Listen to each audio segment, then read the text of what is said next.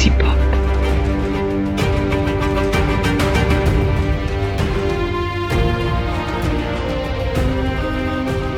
bien bonjour, bonsoir à toutes et à tous et bienvenue dans cette toute nouvelle émission de Star Trek pour les nuls.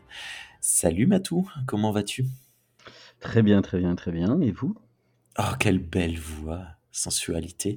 Salut Guillaume, comment vas-tu Ben, ça va bien, ça va bien. Je, je me sens un peu seul sans ma binôme euh, de d'habitude, mais euh, hein. Ça a failli mal partir là. Ok. Quoi?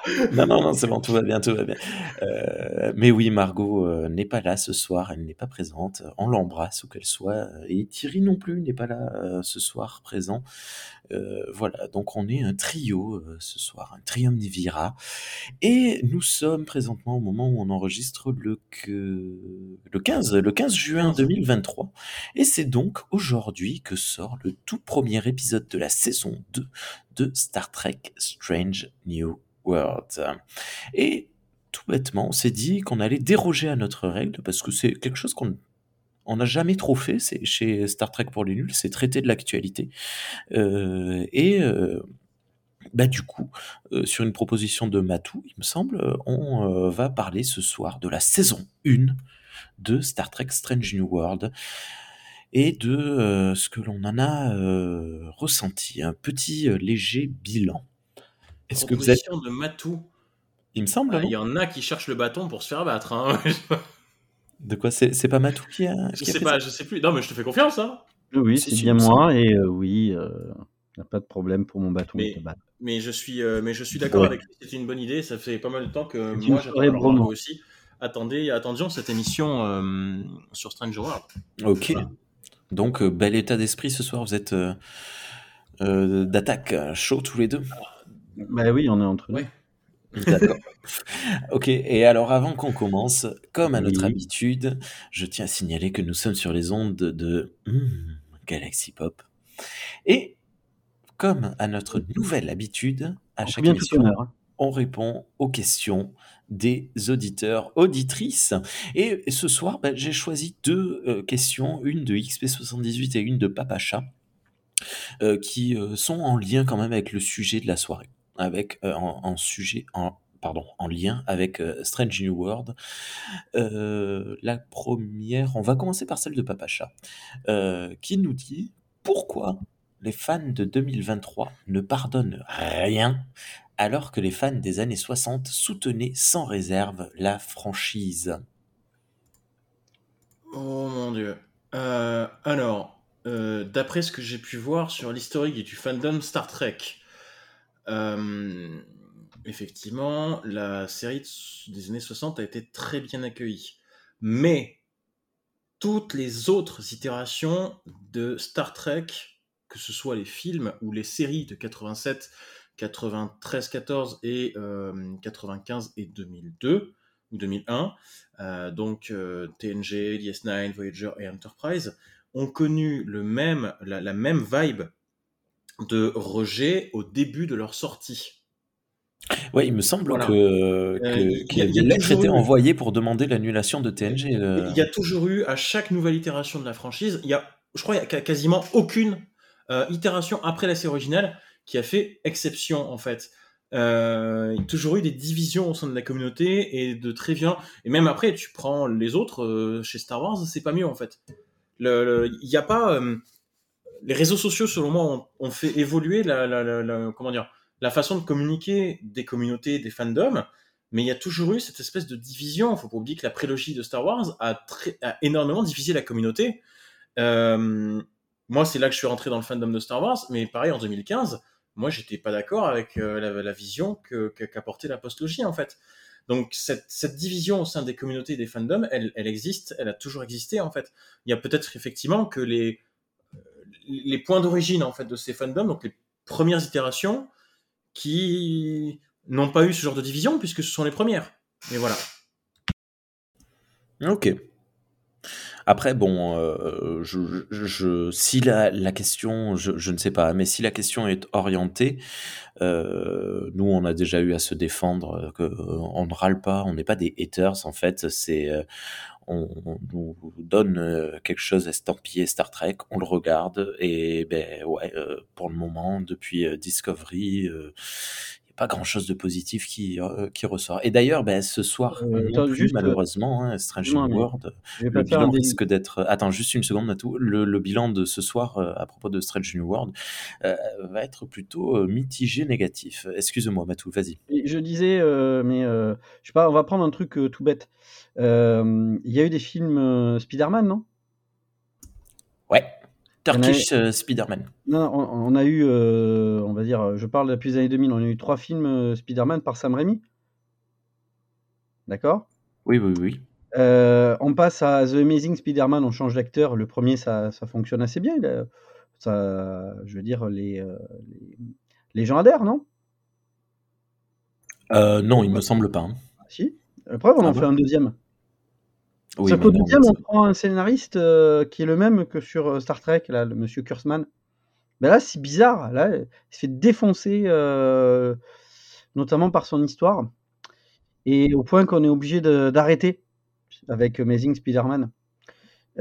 pour reprendre plus tard avec un autre acteur par le MCU, et puis même faire du, des films d'animation. Et là, ça fonctionne. Donc je redis, Sam Raimi 1, ça va, Sam Raimi 2 est plutôt bien coté, Sam Raimi 3 est assez mal vécu, c'est-à-dire Spider-Man 3 avec euh, Venom, etc. Oui, euh, on passe par, Sam Raimi lui-même, c'était déjà mal vécu. oui, oui, voilà, tu vois. Donc euh, voilà, donc un film plus d'exécutif que de, Sam Raimi lui-même. Oh, ça marche pas. Le 1 de Amazing fonctionne assez bien. Le 2, où les exécutifs vont chercher Kurtzman, ça marche pas. Puis on reprend le personnage avec Tom Holland et ça fonctionne mieux, voire très bien quand on ramène les trois personnages. Mais on n'a pas ramené le scénariste du 2 de Amazing Spider-Man. Et, dans les films d'animé, là, on a donné Phil Lord et Miller, qui ont fait des films très cotés. Alors peut-être qu'au lieu de dire qu'on ne laisse rien passer, on va voir qu'on a une continuité dans l'œuvre d'une personne qui, lui, est très con, on va dire, très euh, cohérent avec lui-même. Très con. Euh, non, non, je, ne dirais pas ça, mais je veux dire que tu regardes Clarisse, tu regardes euh, les choses sur lesquelles il est passé, comme d'autres Hawaii 5O ou autre, et tu te, dis que, voilà, bah, écoute, il y en a qui peuvent adhérer à ce style-là, et il y en a qui n'adhèrent pas. Maintenant, la vraie question, c'est est-ce que ce style-là est vraiment bon pour Star Trek? Bien, on tirera les, euh, les leçons euh, dans plusieurs années. Sachant que là, on a. De, de prendre... Tu aurais pu prendre un autre exemple. Euh, la momie 1 et la momie 2, hein, tout le monde a aimé. Mmh. La momie 3, bof. Et la momie Tom Cruise, par contre. voilà, exactement. Ah, je crois que c'était le réalisateur, c'est la même personne, en effet. voilà. Mmh. sinon, alors je vais faire une petite digression, ce sera rapide. Digression. J'ai, il y a un livre qui est paru qui parle de la série Lost, mais pas que, qui est écrit par une critique américaine qui s'appelle Maureen Ryan. Euh, assez, euh, qui a beaucoup d'ancienneté dans le monde de Hollywood, des séries euh, notamment et des films. Et elle en décrit un milieu extrêmement sexiste, des fois raciste. Et en fait, on en décrit un modèle dans lequel, du moment que tu as du succès avec une série, tu peux, enfin, tu pouvais te comporter comme tu voulais. Alors de bonne manière ou des fois, comme c'est parlé parce que Lost, ils en ont beaucoup parlé dernièrement, de manière extrêmement limite ce modèle de production, c'est simple, c'est un modèle de production dans lequel les exécutifs sont avant tout en train de donner blanc-seing à certains auteurs, dans le sens large, pour faire ce qu'ils veulent.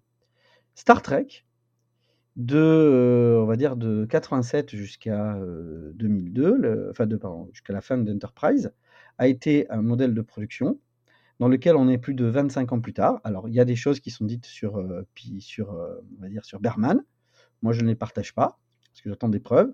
Il y a des fâcheries d'acteurs, ça arrive dans partout. Mais on a quand même euh, l'ensemble des personnes qui sont passées par là, qui ont loué plutôt un process assez sain production. Et que ce soit Ronald Demour, que ce soit Braga, que euh, soit Shankar qui sont partis ensuite, qui ont fait d'autres séries, ont tous loué la manière dont c'était sain dans, la, dans, la table d'écriture, dans la production et tout. Donc, euh, moi, ce que je vois, tout simplement, c'est que nous sommes dans une ère actuelle où nous avons des exécutifs qui ont euh, une manière de fonctionner. Là, c'est pour ça que Star Trek a voulu se positionner de manière totalement différente. Est-ce que c'est vrai ou est-ce que c'est juste euh, un alibi? Je n'en sais rien, je ne prendrai pas mes, parties là-dessus. Mais pourquoi est-ce qu'on ne laisse pas passer des choses en 2023 Parce que ben, on est aussi dans une époque où le fait d'être à la tête d'une série ne te donne pas le droit de tout faire, tout et n'importe quoi, que ce soit dans le process de production, mais que ça soit peut-être aussi vis-à-vis du matériau d'origine. Je suis tout à fait d'accord. Voilà. Tout ça pour revenir. à ce sujet-là. Donc je, terminerai là-dessus hein, en disant simplement que plus les exécutifs sont présents, pour moi, plus il y a quelque chose que j'ai toujours dit, qui est un mépris du public. Mais on va en reparler, Rémi, quand on parle du cœur de cible de Star, Trek. Ouais, Strange New World. Hmm.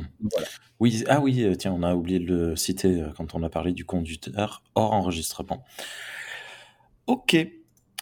Deuxième question, la question de XP78 qui nous dit Est-ce qu'il nous faut pas un Est-ce qu'il ne faut pas Hop, là là, ça ne va pas du tout. Est-ce qu'il ne faut pas un trauma pour partir s'enfermer dans une boîte volante pendant 5 ans dans l'espace froid et dangereux Non. non plus. Alors là, ça va être difficile d'argumenter en fait. Mais bon. mais, euh, une question un petit peu, un petit peu poétique. Je vais être rapide. Ça, tu pars dans un endroit volant, etc., avec un holodeck. Ça change beaucoup de choses. Mmh Deuxième chose, euh, tu es un missionnaire, avec le sens que ça a, peut-être religieux, moins moral. To boldly go where no man has gone before. To seek new form of life and civilization. Tu fais la, la, la, on va dire la Star Trek et repose sur le l'accumulation de savoir. C'est l'accumulation de savoir qui fait que tu es capitaine ou tu n'es pas capitaine. Savoir, compétence. L'expérience. Et donc toute la société est tendue vers cet euh, objectif-là, accumuler de nouvelles connaissances. En gros, l'humanité se ressent comme étant sortie de son enfance, qu'on pourrait par l'ère capitaliste, et elle décide maintenant, enfin, de se dire, il est temps que nous allions voir ailleurs. Qu'est-ce qui s'est passé et tout. Dans ton cul.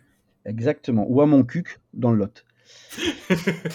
Donc, euh, aller là-bas, Pas de peau, ça. je veux dire, euh, tu peux rester sur Terre, tu peux rester sur n'importe quelle colonie, tu on a, euh, plus de problèmes de pauvreté, on a plus de problèmes d'énergie, on a plus voilà.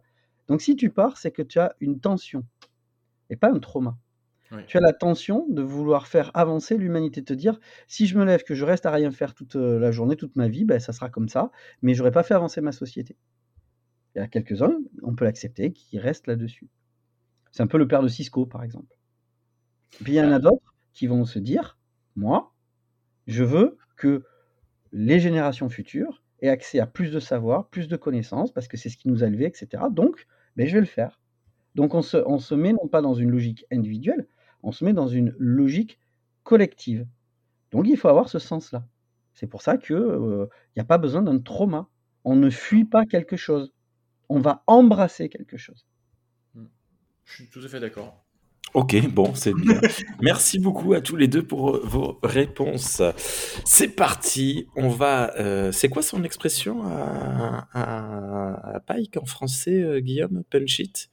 Non, en, en, anglais, il dit eat it. Ouais, en anglais, il dit eat it.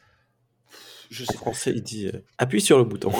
non, je, je sais. je sais pas. Peut-être qu'ils ont okay. par en avant tout ou un truc comme ça, mais. Euh, bon, d'accord, ça marche. Je sais, pas. je sais pas. Ok.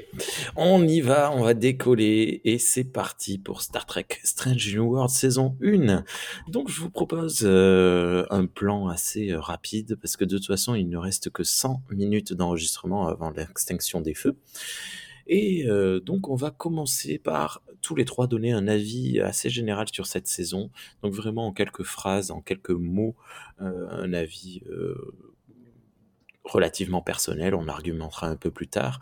Puis, on reviendra sur l'aspect visuel, physique, donc la réalisation pure et dure de concrète de cette saison 1. Puis, dans un troisième temps, l'aspect scénaristique. Puis, dans un quatrième temps, euh, l'aspect euh, ben, philo, tréco, tré- hop, philo euh. Donc, Guillaume, si tu veux bien commencer, qu'est-ce que tu penses, en quelques mots, de cette saison 1 de Star Trek Strange New Worlds? Alors, en quelques mots, je pense que c'est la moins mauvaise des séries live action euh, que nous avons depuis 2017. Ouah, En même temps, face à Picard, c'est pas difficile. Face à Picard et Discovery, parce que Discovery, j'ai bien aimé les deux premières saisons, les 3 et 4, je les déteste au plus haut point. D'accord. Euh, voilà. Mais c'est la, la moins mauvaise des séries live action. Pour autant, pour moi, elle n'atteint pas nécessairement le niveau euh, des, des séries euh, non live action. Voilà. Et encore une fois, c'est une, c'est une gimmick hein, qui se retrouve. Les séries d'animation, quelle que soit la franchise, sont en général plus qualitatives parce qu'on on leur fout plus la paix. Euh, ces dernières années, en tout cas, que ce soit dans du Star Wars, du Disney, du Marvel ou du Star Trek. Euh, et selon moi, on a foutu beaucoup plus la paix aux séries non live action que aux séries live action. À Enfin, ce bref. propos, Oui. Euh, Juste, excuse-moi, une seconde, nous sommes le 15 juin et donc sorti du premier épisode de saison 2 de Strange New World, mais également sorti du trailer, du premier trailer de la nouvelle série animée Babylon 5. Que je n'ai pas, j'ai juste vu quelques extraits, mais je l'ai pas, je l'ai pas regardé. Bon, bref, voilà. Excuse-moi de. Non, il n'y a, a pas de- y a pas de souci. Ok. Euh, voilà, je sais pas quoi te, je, je sais pas exactement quoi te dire. C'était pas, c'était pas ce que j'attendais. Euh, Ah. C'était pas ce que j'attendais dès les trailers. Moi, j'ai des attentes qui sont parties euh, directement parce que je me suis dit, ah, ils, ils font ça, ok, super. Euh, ils ont essayé. Il y a des épisodes qui, pour moi, sont assez bons en termes d'utilisation de concepts de SF et d'autres qui sont plutôt mauvais. Ok. Euh, voilà, mon épisode préféré, par exemple, c'est l'épisode 4, qui, qui est un épisode euh, qui est très proche de ce que Stargate et surtout Stargate Atlantis a fait. Donc de la, de la bonne SF avec des situations in extremis et tout. Euh, Il y a d'autres épisodes qui sont pour moi moins bons, comme les deux premiers qui a fait du Stargate, mais dans le mauvais sens du terme. Non, mais je, on- on- j'y viendrai au point de vue, viendrai au point de vue scénario tout à l'heure. En fait, parce qu'il y a, il y a, tu veux, il y a le bon et le mauvais Stargate. Alors, le bon Stargate, qu'est-ce que c'est Voilà. Et euh, et t'as bien sûr bah, la fidélité à l'univers qui, c'est mon point le plus négatif. Voilà. Visuellement, c'est l'une des plus belles séries. C'est aussi, l'une des quand même les plus lumineuses. Euh, en Oui. ces dernières années. Et c'est c'est quand même agréable d'avoir une série où euh, on, on- on peut interpréter le décor. On- il fait assez clair dans le décor pour te dire ça, c'est un couloir, euh, je vois, ils, vont- ils partent de là, ils vont là, etc. Ouais. C'est plutôt agréable. Voilà. Ça, C'est on va y revenir dans la deuxième, Ouais, ouais, deuxième voilà. ou troisième partie, je sais plus. Pour moi, c'est pour moi c'est moyen mitigé. Voilà. D'accord. Du bon comme du mauvais, ils peuvent faire mieux, mais voilà. Ok. Et toi, Matou? Bien, c'est très simple. Strange New World est le remake, reboot de TOS. TOS est extrêmement daté dans sa forme. Il est nécessaire d'en faire un reboot pour pouvoir euh, dépasser euh, certains éléments. Donc, euh, il aurait fallu absolument réactualiser un propos. Bientôt 60 ans hein, pour la, Ouais. la série euh, Je jette pas originale. tout le propos, mais on a tous, euh, je veux dire, certaines choses, on en a beaucoup discuté, mais bon, voilà. Mais il faudrait en effet un, on va dire un reboot de TOS. euh, on peut être dans un univers différent, très bien. On a pris de bons acteurs, c'est pas toujours le cas sur, euh, sur euh, les live action. Mhm. Là, le cast est à peu près parfait. Ils ont mis beaucoup de moyens avec euh, le- les studios de Vancouver, euh, Pinewood, avec euh, un écran qu'on voit dans la saison 4 de Discovery, mais là on l'utilise aussi. La salle des machines est toujours faite avec, avec l'écran, justement, pour donner ce, cette, ce côté d'immensité. Ah, euh, Oui, comme, comme pour Mandalorian. Ok, d'accord, merci. Et d'ailleurs- les décors CGI, notamment de la salle des machines, sont faits sous l'Unreal Engine 5. Il me semble. Oh, exactement comme le Mandalorian. Bref, nous avons Alors, une euh, on y revient dans 5 minutes, ça aussi. Ok. Euh, donc on a mis euh, les ingrédients, mais le problème, on en vient toujours à la recette. Là, c'est euh, moins Kurzman, nous avons euh, Akiva Goldsman, qui était aussi pour la- la- les saisons de Picard 1 et 2. Bien, Oh. nous avons. euh, c'est un Oscar quand même pour un film que je trouve extrêmement mauvais, ça n'engage que moi, un homme d'exception, sur St- Steve Nash qui est un mathématicien. Bref. Donc, tous les ingrédients étaient réussis. De temps en temps, cela fonctionne. Mais comme la recette est toujours la même, pathos, soap, contresens, eh bien on en arrive à ce qui est un ratage. Un ratage qui a de beaux, un très beau plumage, mais un ratage au niveau du ramage. Mais qu'est-ce qu'il parle bien, c'est incroyable, c'est magnifique. J'approuve tout ce qu'il dit, c'est absolument magnifique. Il va faire crever le présentateur. Hein. ah oui, je me suis étouffé.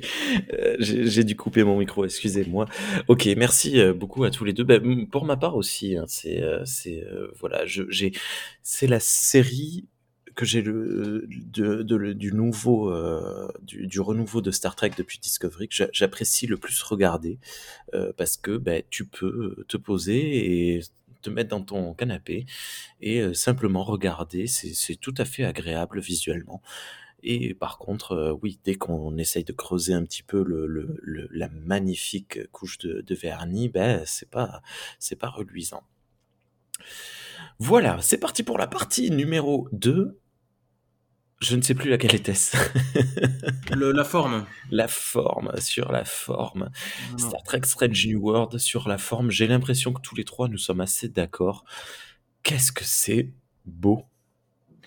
Alors, euh, il y a beau et beau, si tu veux. Euh, c'est-à-dire que moi, je reproche quand même certains manques d'ambition. Alors, ah pour, la, alors, pour la petite boutade, déjà, je vais commencer par celle-là. Pour la petite boutade, avec Margot, on est d'accord là-dessus. Euh, les uniformes. Hein. Mhm. Euh, dans Star Trek, c'est pas nouveau. Hein. À partir du moment où tu as un uniforme qui n'a pas de col, et c'est le cas dans Strange World, ça descend très bas dans le cou, il n'y a pas à dire, c'est dégueulasse. Hein. Rajoutez un col, faites monter ça plus haut dans le cou, ce sera beaucoup mieux. voilà.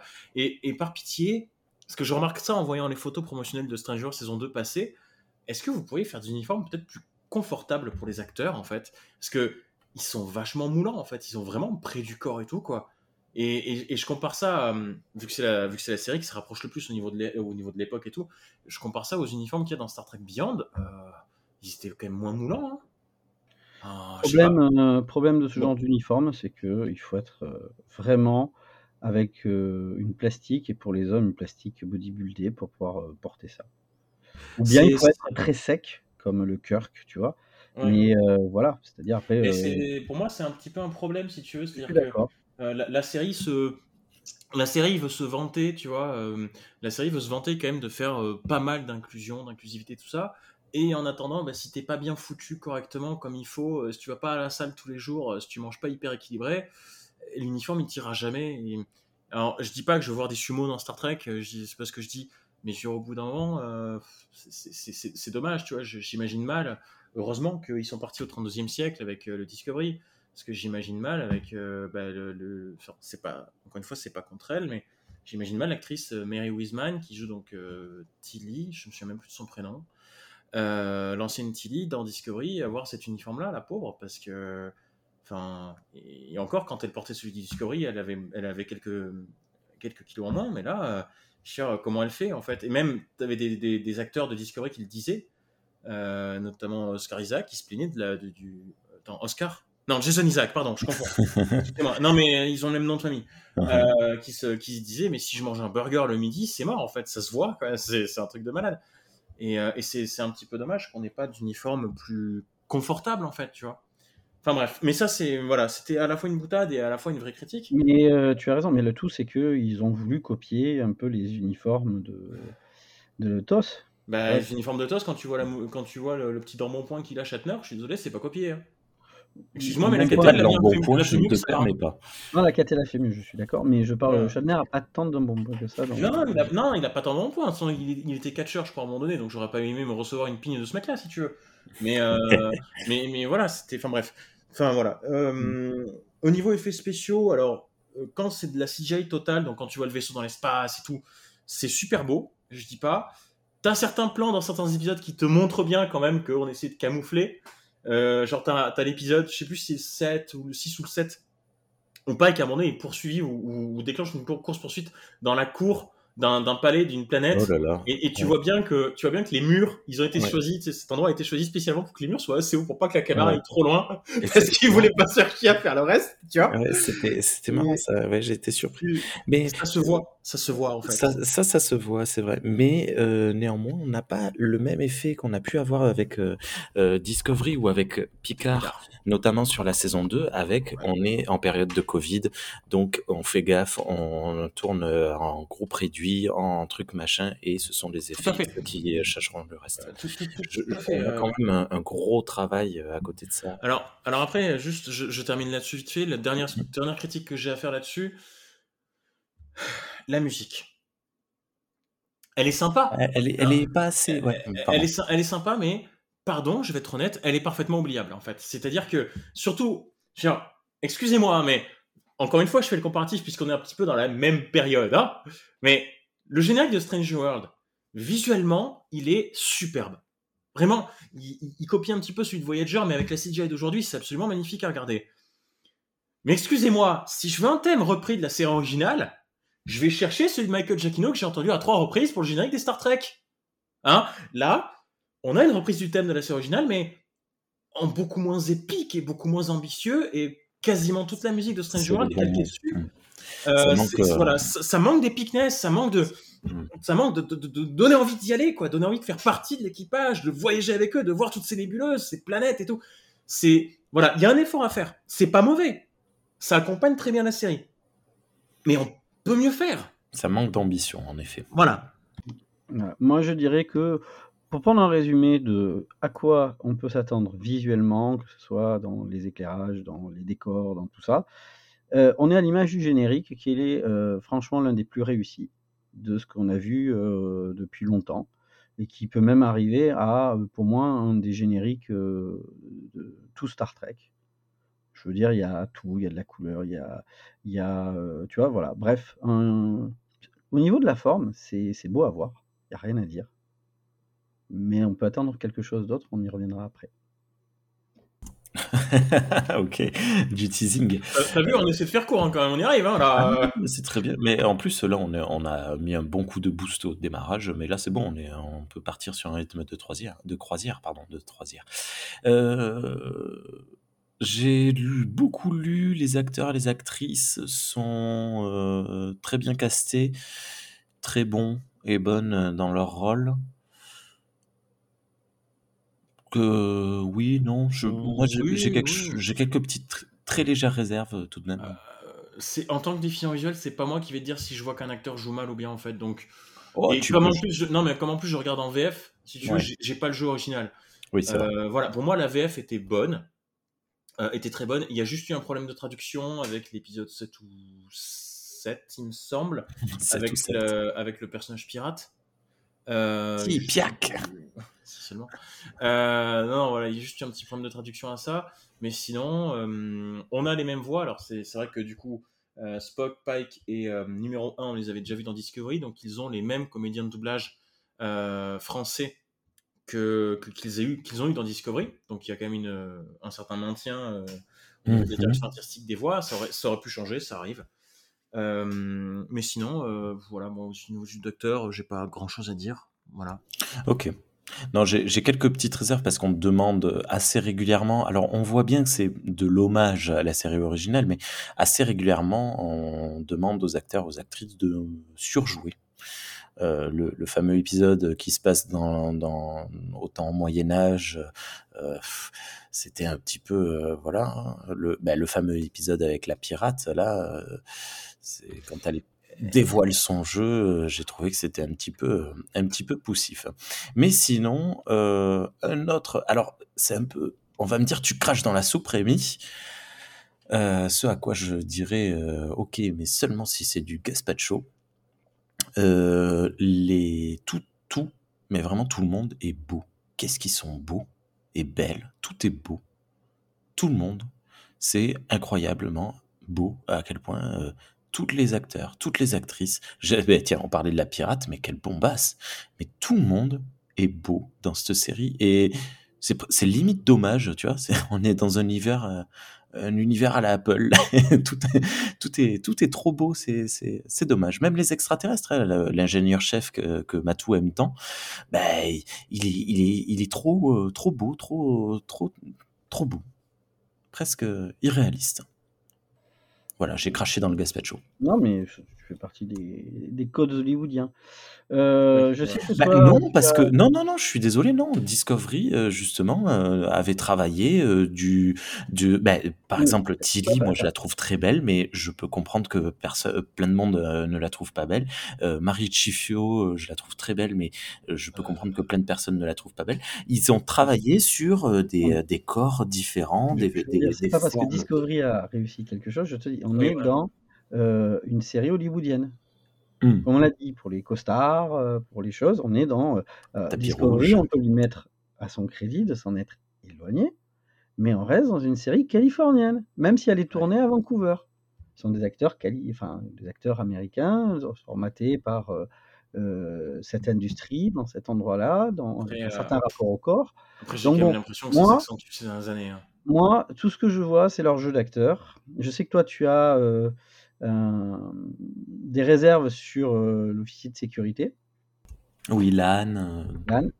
Euh, moi, je dirais simplement que tout le monde, euh, il n'y a pas que du surjeu, tout le monde joue juste et en fait se met euh, dans, euh, la, dans le sillage de Hazen Mount qui arrive à avoir un jeu extrêmement nuancé. Il est capable d'avoir à la fois une virilité présente, mais pas envahissante, en ayant un côté extrêmement ferme quand il faut et extrêmement, euh, on va dire, de camaraderie dans d'autres moments. On en reparlera Est-ce que, est-ce que Mais Anson Mount, c'est pas un peu euh, le Pedro Pascal de Star Trek hein C'est le, le, le papa que tout le monde voudrait avoir? ça, c'est Non, dernièrement. Moi, je te dis simplement que Hazen Mount, euh, bon, on, le, on connaît un peu son jeu et tout. Il arrive à tenir un, pica, un, un pike extrêmement, euh, on va dire, comme je t'ai dit, nuancé, fait passer beaucoup d'émotions et amène beaucoup au charme et au feel good de cette saison. Et je te dis, tout le oui. monde s'est un Oui, peu, oui, oui. on va Il dire, le faisait déjà avec Discovery hein, aussi.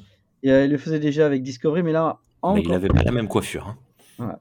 Encore plus. Et tout ce qu'il y a à dire, c'est que là, euh, je veux dire, tout ce qu'on demande à des acteurs, c'est d'être crédibles. Et ils sont au-delà du crédible, je- je- Oui, indépendamment de ce qu'on leur fait jouer. Pas ça que je parle. oui, C'est-à-dire dans leurs émotions, dans euh, ce qu'ils doivent euh, permettre de, de faire naître dans le public. Il n'y a rien à dire. Encore une fois, on a un cast vrai- véritablement efficace, coordonné. Moi, j'ai plus de réserves sur Uhura, sur euh, l'actrice que je vrai. vois, euh, on va dire, avec moins de nuances par rapport à d'autres.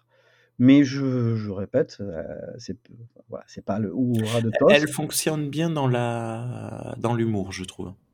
Quand elle fait ses mimiques, ses grimaces. euh, Alors, juste une, Ah, un élément, parce que euh, il faut qu'on aborde un cas, parce qu'il y a beaucoup divisé. Euh, c'est Ethan Peck en tant que Spock. Ouais.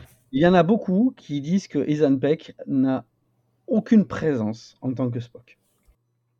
Qui sont ces salauds que je leur casse la non, figure mais c'est une critique que j'ai entendue souvent et je la partage. Dans le sens Ah ben que je vais. On euh, se voit le week-end prochain, toi et moi, non? Et, euh, Ethan Peck, euh, en tant que Spock, c'est vraiment un contre-emploi. Il n'est pas aidé par le scénario. Et euh, je ne sais pas qui est le directeur de casting qui a eu cette idée, mais celui qui joue Kirk dans le dernier épisode, euh, qui a un côté beaucoup plus, on va dire, fuyant, dans son... aurait fait un très bon Vulcain. Ethan Peck, fils de Gregory Peck, c'est le mec solaire. Tu peux dire ce que tu veux des Vulcains, mais ils sont pas solaires. Ils sont plutôt en retenue, ils sont plutôt cérébraux. C'est ce qu'était euh, Leonard Nimoy. Tu peux dire ce qu'on veut de Leonard Nimoy, mais il n'était pas solaire. Shatner est solaire, Nimoy ne l'est pas. Et on a pris Hmm. euh, Ethan Peck, qui, qui a, je trouvais qu'il faisait beaucoup mieux Spock avec la barbe, tu remarqueras. Ça habillait justement, ça lui permettait de jouer mieux. Là, depuis qu'on l'a rasé, en plus, à la fin de, de- de Discovery, on l'a mis avec euh, une coupe Playmobil. Là, il joue beaucoup de la coupe parce que la coupe euh, euh, Spock, vraiment, etc., c'est affreux pour lui. Donc, Ethan Peck fait au maximum ce qu'il peut, mais je pense qu'il est aux limites de ce que naturellement il peut jouer. Je sais pas, moi, tu, tu, tu- je veux dire, ce sont des acteurs, mais on peut, tous les acteurs ne peuvent pas tout jouer. Tu demandes par exemple à Shatner de jouer un Vulcain, ça sera une horreur. Voilà. Par contre, euh, pour jouer Kirk, ben, c'est extraordinaire. Voilà. Donc, euh, tes acteurs peuvent jouer beaucoup de choses. Certains sont plus dans un, dans un registre. Et voilà. Moi, je trouve qu'Isan Peck euh, ne démérite pas, mais il est dans un contre-emploi qui le dessert. Et il aurait euh, mieux valu, euh, moi, changer ses rôles. C'est mon point de vue. Est-ce Euh, que Est-ce que, tu sais, il y a des périodes, c'est-à-dire que, tout TOS, Spock servait à explorer les Vulcains, heu, toute la partie cinématographique, heu, j'inclus également les films d'Abrams, Spock servait plutôt à explorer la facette humaine, et d'ailleurs quand il revient dans TNG, c'est à nouveau pour explorer la facette vulcaine. Est-ce que, beh, ce Spock-là, justement, si on n'a pas choisi un acteur, bah, comme solaire comme tu dis, ce serait pas pour explorer plutôt sa facette humaine? Alors ça, je te suggérerais d'y venir plus tard, par contre. D'accord. Soit dans le scénario, soit dans le côté trekkien. Hein. Non, non, mais c'est c'est voilà, c'est un choix non, mais euh, je comprends. euh, je, je- je- je comprends. Moi, j'ai une réponse à ta question, mais enfin, pas, pas- enfin, bref, je, plus tard. Pour moi, plus tard. ça marche. Bien, heu, sur l'aspect visuel, bon, ben, heu heu, pas visuel, pardon, esthétique, heu, dans son ensemble, même la réelle, pure et dure, l'action de filmer, le filmage, les angles de caméra, les mouvements de caméra me semblent, souvent, tout à fait, bien, en fait. Ils cherchent des choses. J'ai un une image, le un épisode que j'ai pourtant pas du tout aimé, heu, un épisode, heu, avec les Gorn, à nouveau, parce qu'ils arrivent plusieurs fois dans la saison. On explore un vaisseau écrasé sur une planète, je sais plus quoi et on a depuis l'intérieur du vaisseau, on filme, la porte en train d'être découpée et on comprend, heu, avec l'angle de la caméra et la manière de découpage de la porte, que le vaisseau est renversé, qu'on est donc le que la caméra, pardon, représente le sol. Et heu, la porte est cassée, elle tombe. Et là, en fait, la caméra pivote et en fait, on n'était pas au sol, on était, heu, sur un des côtés, je ne sais plus lequel. Et on se remet dans le bon angle. Et ça, c'est tu vois, c'est comment filmer une ouverture de porte? Bah, tu dis: «C'est un un peu nul, on va pas faire des champs contre champs, on veut créer un peu de surprise sur qui va passer la porte en premier. Allez, on pose la caméra 2 minutes et puis on la fait tourner». Ça fait c'est une petite idée de mise en scène, mais ça a son petit effet, tu vois? Et mmh et j'ai toujours trouvé que dans chaque épisode, il y avait, heu, ces petites ces petites idées. Parfois ça rate, hein, comme tu disais Guillaume, la course poursuite dans le jardin, heu, elle est très mal découpée d'ailleurs même, heu, parce qu'ils ont des armes, heu, des espèces de lances et ils tiennent absolument à filmer le personnage en entier avec la lance. Du coup, il est filmé de très loin. Seulement, comme tu disais, on veut pas voir, ce qu'il y a en dehors des murs du jardin, donc on est obligé de faire en plongée méga, méga violente. Donc les personnages sont filmés de presque au-dessus. C'est très coupé. Plaquage que fait Pike, Pike, heu, plaque, heu, façon football américain un, un garde et et c'est tellement mal coupé à ce moment-là que, bah, le garde, on a l'impression qu'il court, il court, il s'arrête, Pike saute et le plaque et parce que, beh, mauvais découpage. Bon bref, donc il y a y a quelques erreurs assez, heu, je vais pas dire violentes ou grossières, mais assez, remarquables. Mais dans l'ensemble, la manière de filmer, heu, fonctionne selon moi. Oui. Oui, non, mais oui, là, je suis d'accord. Je suis, je suis d'accord avec toi. Encore une fois, hein, la, la, la, la forme est plutôt belle. OK. Voilà, la forme est plutôt réussie. C'est vrai que. Alors après, moi, je l'ai pas visionné récemment. Donc, si tu veux, moi, ça date de l'an dernier. Je me suis pas fait de revisionnage. Mais effectivement, dans mon souvenir, il y avait Ah oui, je mise en scène euh, qui, euh, qui, qui détonnaient un petit peu de ce qu'on voyait dans Picard, qui était euh, très peu mis en, scène, mis en scène, en fait, et de Discovery, qui était très peu aussi mis en scène. Enfin, en c'est tout cas, dans les deux, aussi dans les deux premières saisons, il y avait quelques effets de temps en temps, mais euh, voilà, là, t'a- t'avais quand même quelque Di chose. Discovery avait des des, heu, des travails de parfois de de réal, heu, assez assez marquants. Heu, je je tiens à préciser, désolé, oui, une des raisons pour lesquelles Star Trek pour les nuls ne fait pas d'actualité, c'est parce que, ben, moi je regarde les films et les séries uniquement en Blu-ray et je ne les regarde pas en ligne, je les regarde pas sur, sur, sur les plateformes de streaming et encore moins de manière illégale parce que j'ai pas envie, ça m'intéresse pas et donc je préfère les regarder tranquillement sur, heu, dans mon canapé, heu, peinard et et en place, donc heu, c'est pour ça qu'on ne fait pas de d'actualité. Après bon, rien n'empêche l'équipe si un jour elle a envie de de faire des des reviews d'épisodes à la sortie, mais je ne serai pas là. Voilà pour l'aspect, esthétique, réalisation de cette première saison. Maintenant, on va aborder peut-être le ah Guillaume, tu as quelque chose à dire? hein Non, tu es Non, en non, train de pas. tu es Non, juste non, en non, train de danser, OK, ouais, je m'amuse, de mon côté, heu D'accord.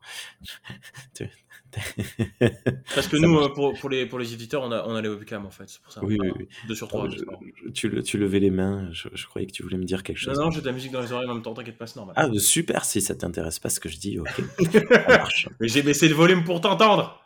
OK, ça marche et Ah ouais, ça donc heu, on va aborder, heu, une partie beaucoup plus mi mitigée, nuancée encore que que cette, heu, 1re partie. L'aspect scénario, histoire qui nous sont racontés. Alors Guillaume, pour le coup, tu lèves la main, mais vu que tu as commencé la 1re partie, est-ce que ça te dérange si je laisse la parole d'abord à Matou? Non, non, je voulais poser une question par rapport à ça.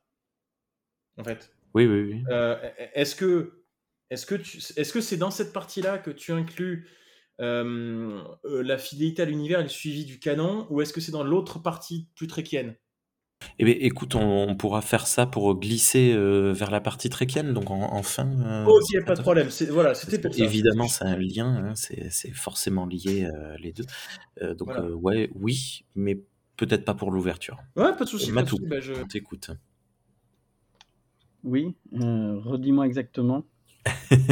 L'aspect scénario, histoire, Alors, raconté heu, de cette saison 1. Heu, on a décidé d'avoir, heu, non plus, leur incompétence étant incapables de d'avoir, une histoire sur, heu, 10 épisodes.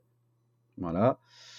Hem, faudra qu'un jour on parle de la saison 3 de d'Enterprise au niveau de l'écriture. C'est-à-dire comment un fil rouge devient un fil qui se déploie et non pas juste un espèce de tu sais, comme une main courante pour garder des scénaristes en perdition. On Mmh et heu, instant autopromo, heu, re cherchez sur YouTube, heu, Trek Analyse, heu, saison 3, heu, Enterprise et il y a certains autres podcasteurs qui le font. Voilà, donc on reviendra plus tard. Cette nous avons donc, des arcs de personnages qui se déroulent sur plusieurs épisodes, mais nous avons un enjeu par épisode différent. On revient à une écriture qui est, heu, g on va dire déjà extrêmement balisée, heu, à la fin des années 90, début des années 2000. Si je parle de Stargate, par exemple, c'était déjà le cas. Et encore plus Stargate Universe, le dernier qui a plus de 10 ans. Point de vue de l'écriture, ben, on évite ce délayage. On a un fil rouge qui est, heu, celui de Pike et sa destinée, on y reviendra, puisqu'il y a beaucoup de choses à dire sur, le propos porté par ce fil rouge et sur le reste, et bien, heu, on a la fête aux traumas. Voilà. Comment caractériser un personnage? Et ben, on lui colle des traumas. C'est sympa. Ça, C'est cool. extrêmement, Voilà. problématique. Ah bah oui, c'est problématique. A moi je supporte pas le trauma par décès. C'est-à-dire comment est-ce qu'on arrive à caractériser mais mais là, voilà. tu es servi, hein. Voilà, heu, voilà, je vous présente Guillaume. Heu, Guillaume, le grand-père de son chien est mort. Coucou! Voilà et de Ah, suite, ça très y est, vous allez vous a vous avez vous êtes tous Ah pardon. en train de vous apitoyer sur, heu, ce pauvre Guillaume qui qui voilà et cetera. Voilà. Donc c'est ultra artificiel. Tout ça pour Beh t'expliquer pourquoi est-ce que le personnage se comporte d'une certaine manière, qui va et cetera. On lui colle un coma par décès. Donc on fait le compte. Heu, Pike, c'est l'équivalent d'un trauma par décès. D'un futur trauma par décès, ça c'est incroyable. Heu, Lan, c'est trauma par décès de ses proches, heu, traumatico, en plus, bien gore, tu vois? Uhura, blim, les 2 parents qui, ont été canés. Voilà. On a le docteur. Alors lui, c'est trauma par presque décès. Un un trauma en cours. Trauma en cours. Voilà. Bon, on va réussir à coller un autre trauma par rapport à quelque chose de on y reviendra sur, heu, Una, la num number one. Oui. Hem, là, c'est trauma identitaire. On va l'appeler comme ça. Eh oui! Et heu, on a, heu, dans les derniers personnages, ben, il faut bien le caractériser. Ben, on va lui mettre un petit handicap. Ah oui, d'accord, OK, je je je voyais pas. Voilà. Donc, Donc heu, heu, je t'ai pas décrit à aucun moment un personnage qui a une volonté, c'est-à-dire Mmh. dans ce que John Truby explique dans l'écriture, c'est que tu at as ce qui met en en œuvre un scénario, c'est une volonté. On a neuf personnages récurrents, Mmh. neuf personnages qui apparaissent dans les dix épisodes. Euh, non, sauf le le- le- le- l'ingénieur chef qui Ah. apparaît pas dans les dans les dix épisodes, mais presque. Mmh. Et sur ces neuf personnages, il y en a sept qui ont vécu des traumas. C'est très problématique. Euh, donc, euh, je disais, il y a une volonté et un besoin. C'est comme ça qu'on définit dans une écriture, selon John Truby, une histoire. Pour qu'elle devienne organique, c'est que le personnage veut quelque chose et en réalisant plusieurs actions dans, sa quête de volonté, s'aperçoit qu'il a un besoin qui n'est pas forcément ce qu'il veut. Voilà. Donc, euh, en étant confronté à quelque chose, ces personnages évoluent. C'est comme ça que oh, c'est une des mécaniques d'écriture. Là, ben, on a le niveau 0, on te colle du trauma, et on va faire, par exemple, l'âne, ben, on a deux épisodes sur les gornes pour son trauma. Pike, je crois qu'on en a, euh, c'est bien filé, on en a plusieurs, dont le dernier pour affronter son trauma. Voilà. Euh, Oura, on commence dès le numéro 2 pour qu'elle devra affronter son trauma. Bon, après, ça, on va relâcher, ça sera euh, bien. Mais voilà, donc les personnages doivent affronter leur traumatisme. Donc, j'ai envie de dire que moi, cette écriture-là, et, et Star Trek psychologue, hein, amenez-moi un conseiller là, parce qu'il a du boulot. Donc, euh, Le poste Diana en n'existe pas à cette PLS. époque-là. et, et ça, je- je- j'explique ce qui sont les, les arcs de personnages. Après, sur les, les personnages, justement, euh, l'un des plus intéressants que euh, j'ai que j'ai aimé, c'est sur les manipulations euh, génétiques avec euh, Una qui arrive à résister. D'ailleurs, le- c'est l'un des mieux écrits pour ça, parce que on te dit pas, euh, tiens, elle est génétiquement modifiée, etc. Non, ça a une incidence sur euh, l'histoire. Pourquoi est-ce qu'elle résiste, euh, tu vois, au, virus? Pourquoi est-ce qu'elle permet de sauver le vaisseau, euh, etc. Euh, donc on, apprend son secret et tout. Ça, voilà l'é- l'élément typique d'une bonne écriture. Moi, la première fois, je me rappelle que je vois cet épisode, je me dis, mais pourquoi elle brille comme ça? Qu'est-ce qui lui arrive et tout? Et après, on te l'explique. C'est un premier moment où tout ne t'est pas donné. C'est-à-dire, on te le montre. Parce que les traumas, tu remarqueras qu'on te, on te les donne, hein, on te les explique, on te les dit. Hein Oui, c'est vrai, c'est vrai. Hein, euh, on ne les vit pas euh, ou autre. L'âne, ça sera aussi mise en scène par rapport aux Gorn euh, et tout, mais ça passe par un long moment d'explication et de Oui, et puis c'est de, enfin, tout ce qu'on voit, c'est une petite fille qui court avec son frère. hein. C'est pas Voilà. non plus. Mais, voilà. mais bon, tout ça pour dire que sur cette écriture, bah, les épisodiques, il y a beaucoup à redire.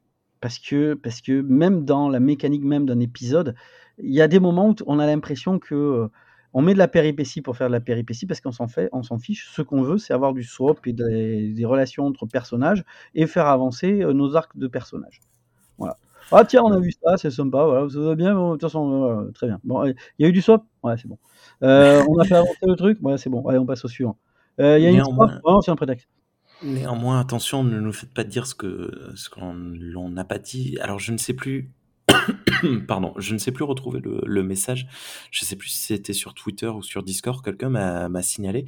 Ouais, mais bon, dans Deep Space Nine, euh, euh, Cisco, euh, Trauma, Kira Nerys, Trauma, euh, O'Brien, euh, c'est la base du personnage Trauma. Alors, attends, on va abordé- reposer les, on va reposer c'est les choses. abordé, c'est abordé de façon différente, déjà rien que par rapport à ce que tu dis. Euh, le, traumatisme, le traumatisme Cisco, on ne l'explique pas, on le vit déjà. Mhm. C'est- Voilà. euh, et, et même, il y a. euh, tu vois, il y a, y y y cette phrase, il y a cette phrase qu'O'Brien sort. Je crois que c'est avec le deuxième épisode en TNG où il y a les Cardassiens, où il leur dit Ce n'est pas vous que je hais, Cardassiens. C'est ce que je suis devenu à cause de vous. Ouais. Et c'est c'est total. Déjà, je trouve que le, le concept de trauma avec O'Brien est très différent parce que euh, il n'est pas traumatisé de quelque chose. il- a, il a juste changé et il ne se trouve plus lui-même. Il, ne- il ne se retrouve plus euh, comme il était avant, en fait. Mais, euh, Et- Guillaume, tu as raison, mais attends, tout ce trauma, c'est quoi? C'est que nous étions dans TNG, dans quelque chose de plutôt lumineux, et Cisco, c'est le moment où euh, on a eu une guerre, et pas n'importe laquelle, contre les Borg, qui a fait énormément de dégâts. oui. Oui. Donc, c'est les conséquences d'un des, des assombrissements de l'univers de Star Trek qui reste une utopie, mais qui doit penser ses plaies. C'est, c'est- je veux dire, le trauma de, tu vois, c'est pas le doigt de Dieu scénariste qui a décidé que les parents de, ou, de ils étaient morts. Non, là, c'est de Mm. dire, tiens, on va prendre un capitaine qui a euh, eu, euh, on va dire, sa, sa femme qui est morte du fait de l'attaque des Borg et de l'Ocutus. Hmm. Voilà, c'est-à-dire les conséquences de quelque chose a mis. Ça, ça, ça agrandit l'univers. C'est-à-dire mais- que dans, dans le premier épisode d'Deep Space Nine, quand même, c'est- ce truc à couteau tiré entre Picard et Oui. Cisco, mais qui vient de. qu'est- Qu'est-ce que tu veux dire à Picard? C'est pas sa faute. Il a été euh, victime d'un viol de la part des, des, des Borg qui en plus voulaient assimiler tout le monde. Ouais, mais tu peux dire que Cisco, il peut l'avoir mauvaise.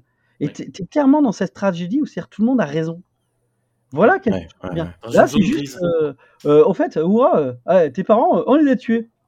Voilà, comme Alors, ça, tu peux euh, chercher ta, ta propre voix et ton identité. Merci, ciao. Ra- Rappelez-moi juste, euh, parce que je, je, je veux faire une comparaison aussi. Rappelez-moi vite fait, euh, il s'est passé quoi avec les parents d'Aura Et Ils sont morts dans un accident de navette ou je sais plus quoi? Ouais, comme ça. Ouais, mais elle était pas là. Non. Non, alors voilà. Non, non, non, non, non, non. Alors, justement, je, je posais la question parce que là aussi, je vais faire un comparatif. Pour euh, éventuellement ceux qui ont lu certains comics, notamment ceux sur un univers parallèle. Hum, je Voilà. vois pas. Tu vois pas? Mais tu les as lus récemment, toi? Je plaisante.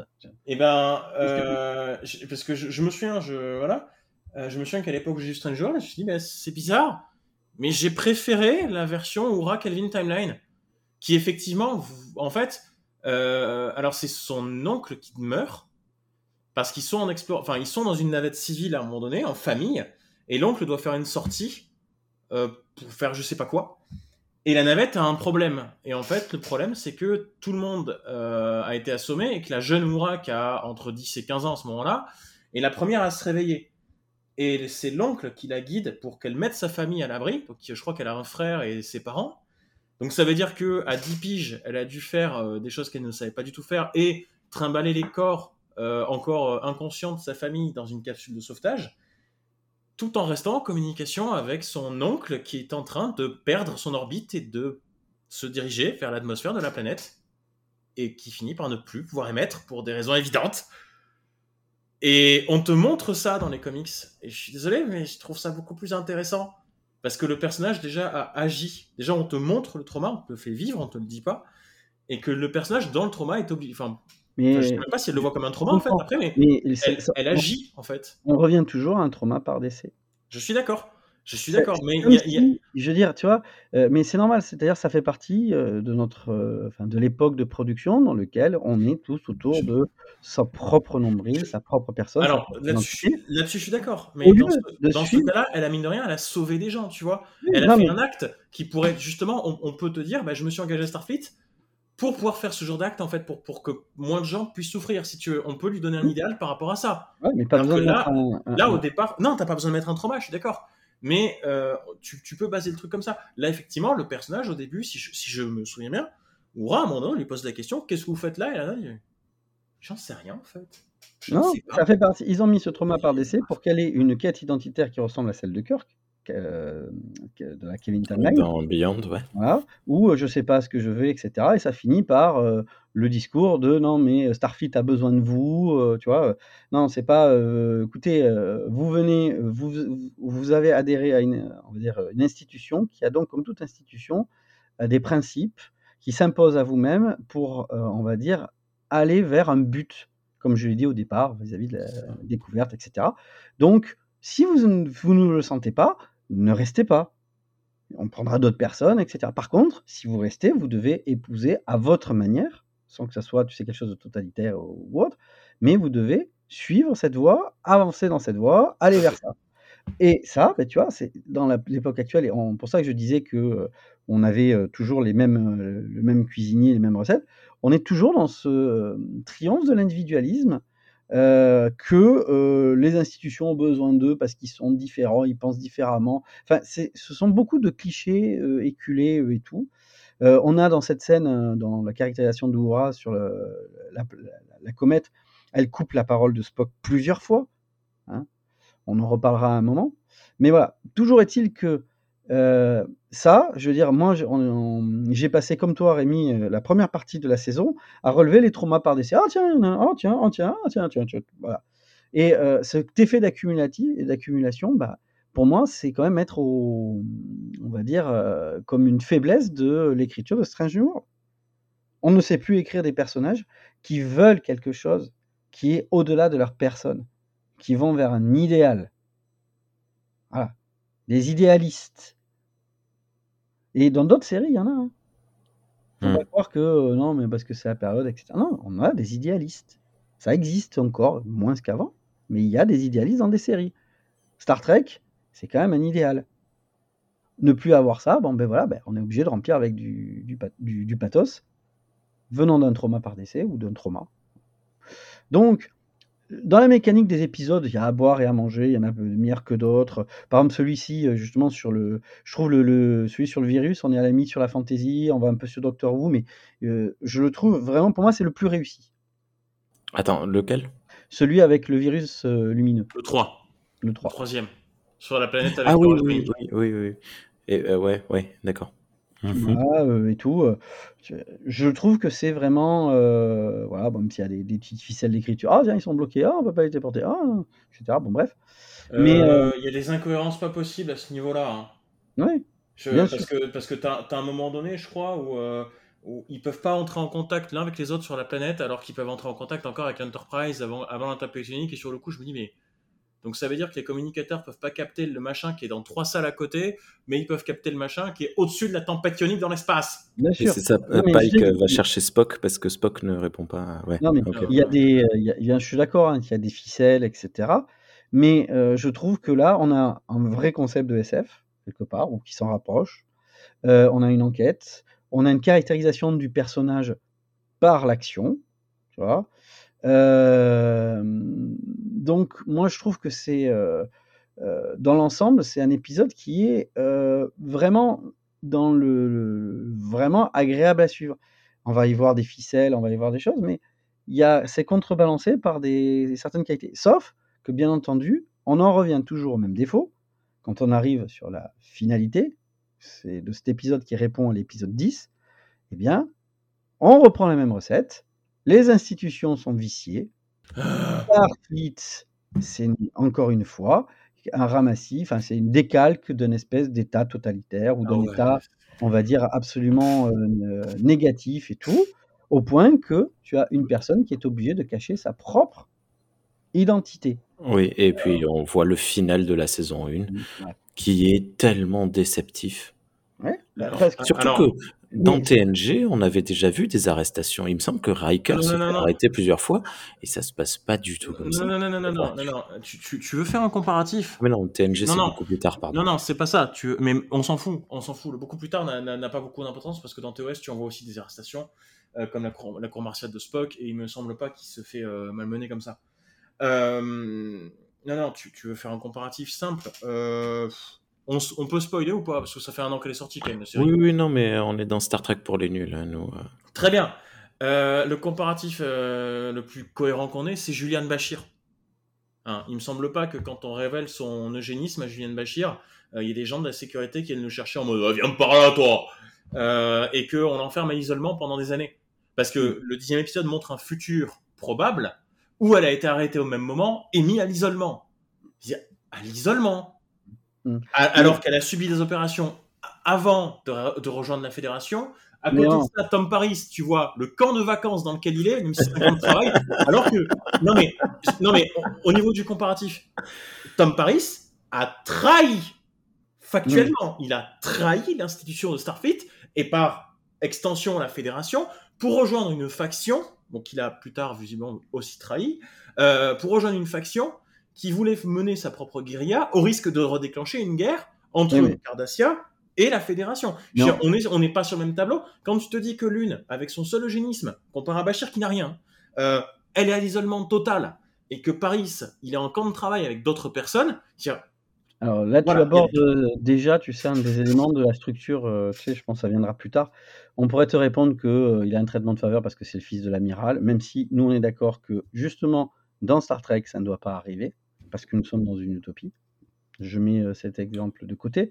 Ouais. Mais euh, toujours est-il que nous avons à la fin de cet épisode-là, et l'épisode 10, quelqu'un qui est obligé de cacher sa propre nature par Oui. peur d'être condamné par sa propre nature. Oui. Comme tu, en prenant TOS, Spock, il est accusé de cour martiale pour ses actes. oui, tout à fait. hein. C'est-à-dire non Tout pas fait. ce que tu es, Euh, mais ce que tu as fait. Et, et, en plus de ça, mais en, et- en- en plus de ça, il faut mettre le point aussi sur l'accent que elle est ce qu'elle est depuis avant Starfleet. Oui, C'est-à-dire qu'elle n'a pas, attendu- elle n'a pas attendu d'être au sein de Starfleet je suis d'accord. se faire ça en fait. On Là, elle aurait peut-être été condamnable en tant que citoyenne de la Fédération. On en parlera après dans Ouais. les éléments. bah, après, et puis de toute façon, quoi qu'il arrive, on n'a pas encore vu le démarrage de la saison 2, donc on ne sait pas où ça va le- le- ça va Peut-être être- que ça va être le- un- le, euh, procès, le procès, c'est saison 2 et on va bien dans un procès stalinien Oui. avec. Il y a, Des, déjà, des euh, extraits- il y a déjà des des- extraits qui sont sortis. Et, Voilà. euh, Et, mais ça va être résolu dans le premier épisode, c'est fini. non, non, non, c'est dans le deuxième. Deuxième, il y a le, le Ah ouais? Oui, oui. Ah bon, c'est dans le deuxième, ok, d'accord. Oui, oui, c'est dans le deuxième. Et on va avoir, comme d'habitude, euh, tu sais, Starfleet qui a des secrets, de machin. Enfin bref, toujours les mêmes ingrédients. Nous avons quelqu'un, enfin des, des auteurs, qui voient toujours une décalque de, du pire de la société contemporaine et tout. On va dire, on, on reviendra plus tard. Je vais pas trop, trop. Là, on était que sur l'écriture. Donc, je prenais cet exemple-là parce que on a un vrai défi qui finit par une caractérisation. Le précédent sur la comète, c'est ce qu'on voulait mettre aussi en avant à travers le personnage d'Oura, sauf que on se retrouve à un contresens parce qu'on a euh, quelque chose de la préscience quelque part euh, pour arriver à donner euh, des choses. Alors, l'avantage de celui-ci, du précédent, c'est qu'on avait quand même de l'exotisme entre la comète, le monde euh, en question. Là aussi, Hmm. on a un certain des- une, une espèce extraterrestre. Là, on, a- on, voit- on commence à avoir un peu des Strange New World un petit peu. Ouais. Ça va pas durer. Parce qu'après, on va revenir dans, dans, dans des Dans choses. des arêtes frontales. Ouais, mais bon, euh, moi, le 3, c'est véritablement, j'ai trouvé que c'était l'épisode. euh, euh, j'ai passé, tu passes, euh, vois, c'est un peu comme toi avec le 10. Tu passes euh, un moment relativement agréable. Parce que euh, moi, voilà ce que je dirais de l'écriture de, Star Trek Strange New World. Ça serait une série lambda de SF. Il n'y aurait pas marqué Star Trek dessus. Euh, il y aurait toujours trop de pathos. Il y aurait euh, trop de trauma par décès, ouais. dit. Mais au moins, j'arriverai à dire, tiens, c'est une série de SF. Bon, je vais suivre un petit peu. C'est dommage, ça pourrait être mieux. Euh, Il y a des, des défauts d'écriture, comme j'ai dit, je viens de les citer. Bon.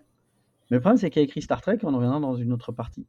Ce qui fait que euh, bah, même le, côté préscience, machin, etc., euh, destiné, ça peut s'expliquer dans un autre univers, et pas dans celui-ci de, Star Trek. On y reviendra après. Mais bon, dans l'écriture, bah, des fois, on a quand même de- de- des choses euh, plutôt, plutôt pas mal, mais des fois, on a du médiocre. Alors, on va prendre dans les défauts d'écriture. Vous pouvez me dire quel est l'intérêt de faire changer de corps, d'inverser, Spock et sa femme Qu'est-ce que c'est? Je crois que c'était le plus mauvais épisode, Non, parce que Euh, le, le but, regarde, selon moi. je vais vous dire, vous vous posez 30 secondes avec moi, d'accord? C'est pas une idée à moi, hein, je l'ai pris sur le forum Ultime Frontière, mais bon, je la donne à tout le monde. Mhm. On prend un Vulcain, d'accord? Mhm. On prend un Klingon, et on échange leur esprit. Vous avez donc le Mhm. Klingon qui va devoir aller résoudre un problème de Vulcain. Et le Vulcain qui va aller se fighter avec des Klingons. Vous imaginez le décalage, l'humour que ça peut donner? Bah, bah, juste, oui, alors, je, je suis, je, déjà, je suis tout à fait d'accord avec toi euh, sur ce que tu es en train de dire. Ensuite de ça, euh, bah, T'Pring, c'est pas le personnage qu'on connaît le mieux, donc c'est vrai que c'est pas le personnage avec qui on aurait dû euh, faire Bah, un petit de peu façon, parce qu'on ouais. on on en fait, on connaît pas son caractère, ses réflexions, etc. J'aborderai aussi ce sujet-là plus tard. Mais on voilà. les connaît pas et on les connaîtra pas parce qu'on ne la voit pas agir sous le corps de Spock. hein, D'ailleurs, on nous dit elle va en réunion et puis c'est tout. Déjà, euh, On euh, la voit dire une seule phrase hein, en réunion. Déjà, mais comme, comme comparatif, c'est vrai que je fais un comparatif. C'était beaucoup plus amusant dans la saison 3, ou 2 ou 3 euh, de Stargate SG1, justement, de voir effectivement Christopher Judge devoir jouer le rôle de Jack O'Neill parce qu'ils ont échangé leur corps, et Richard Dean Anderson d'avoir endossé le rôle si stoïque, droit et sérieux de Tilk, euh, justement, au bout de la troisième saison. Il me... c'est- Non, c'est dans la deuxième... fin de la deuxième ou fin de la troisième, je sais plus. Euh, Hmm. voilà. Et, même si ça fait longtemps que j'ai pas revu cet épisode parce que j'aime pas trop euh, cet épisode, c'est pas mon préféré. Mais c'est vrai que cette partie de l'épisode, il est absolument fandard parce que non seulement tu connais les personnages, mais parce qu'il y a un énorme contraste entre les deux personnages. Et effectivement, qui n'est pas censé y avoir entre. euh, voilà. Et je parlerai même pas de la. Oh bah en fait finalement il y avait cette crème là qui peut vous refaire. Allez salut. C'est sérieux? juste une pommade pour rentrer dans son propre corps. C'est aussi simple que ça? Pour des Vulcains, je suis désolé, j'ai pas du tout aimé la conclusion de euh, ce, mini-arc. Ça, ça m'a pas plu du tout? Mais tu vois, c'était censé faire une caractérisation de Spock et de sa femme euh, autour de l'humanité, quelque part. C'est l'exploration de l'humanité de Spock, encore une fois. C'est-à-dire que Spock est, arrivé comme quelqu'un, d'Antos, qui rejette son humanité pour aller vers la logique, vers euh, quelque chose, tu vois, de dépassionné. Et donc, il a marqué, ah tiens, un personnage qui suit la logique, etc. Et on l'a humanisé petit à petit, mais pas complètement, en gardant ce côté-là. Euh, là, nous avons, euh, comme dans la Kevin Timeline, nous avons en fait un Spock qui ne fait que explorer sa, son humanité. Je rappelle que c'est sa sœur Michael qui lui a conseillé, donc euh, dans la saison de Discovery. Donc il suit cette, euh, cette pente-là, et euh, beaucoup trouvent que ben, on a un Spock qui perd, on, redira, mais en altérité. Mais cet épisode-là, il est, je pense qu'ils ont vraiment voulu faire quelque chose de drôle. Moi, je veux dire, si c'est drôle, c'était pas drôle, hein, c'est pas possible.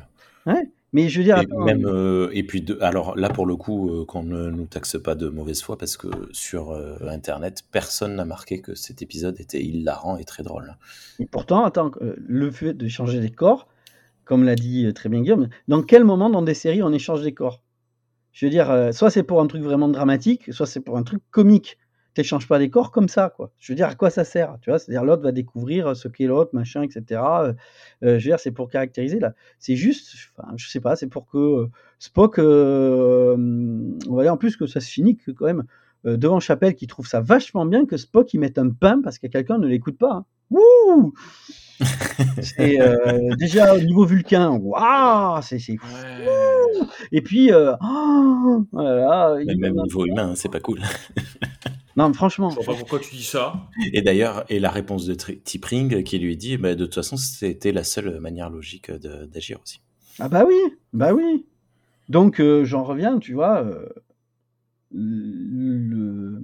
Je parle du personnage, hein, je parle pas de, l'acteur. Mais euh, les rôles joués par Gérard Depardieu dans les films de Francis Weber à coup de boule, ben voilà. Hein, ah, la logique qui parle maintenant, tu sais. la, logique coup de boule, voilà. C'est, qu'est-ce que je veux dire? Enfin voilà, quand on en arrive là, euh, voilà, c'est le pire épisode, euh, c'est pas drôle, euh, on voit pas ce que ça veut dire et on nous met 3 tonnes sur, sur, sur 4. Bon, On passe. oui, j'ai oublié de dire quand même le coup du, du, du virus euh, bah, qui était, je trouvais bien. J'ai oublié de dire que tout ça venait de l'irresponsabilité du, euh, du, du, docteur euh, en chef. C'est fort quand même. Il fallait tuer tout le monde. Alors, moi, je... dans, dans l'école, c'est-à-dire, on n'était pas obligé. On pouvait expliquer que les, les filtres n'avaient pas été programmés, mais voilà. C'est-à-dire, vous vous trouvez face à l'inconnu. Il va falloir reprogrammer les filtres pour dire ah tiens, ça peut passer par la lumière. Donc, il va falloir aussi fouiller la lumière. Ben, on n'y pensait pas. Ben oui. D'où, euh, tu vois, on apprend de ses erreurs, euh, tu vois, il y a une construction, et là, on, explique ce qu'on disait au départ, explorer. Non, non, ça venait juste du mec qui, euh, ne, on va dire, le, qui agit de manière irresponsable. Alors, moi, je précise juste sur cet épisode-là, justement, j'ai, j'ai pas apprécié, effectivement, parce que tu, l'as très bien dit, hein, que Starfleet est devenu une, une, une, institution tellement intégriste que certains se voient obligés de cacher ce qu'ils sont, etc. Euh, c'est peut-être pour, euh, c'est, peut-être pour faire une transposition, pour servir une espèce d'idéologie un petit peu à la mode à Hollywood en ce moment.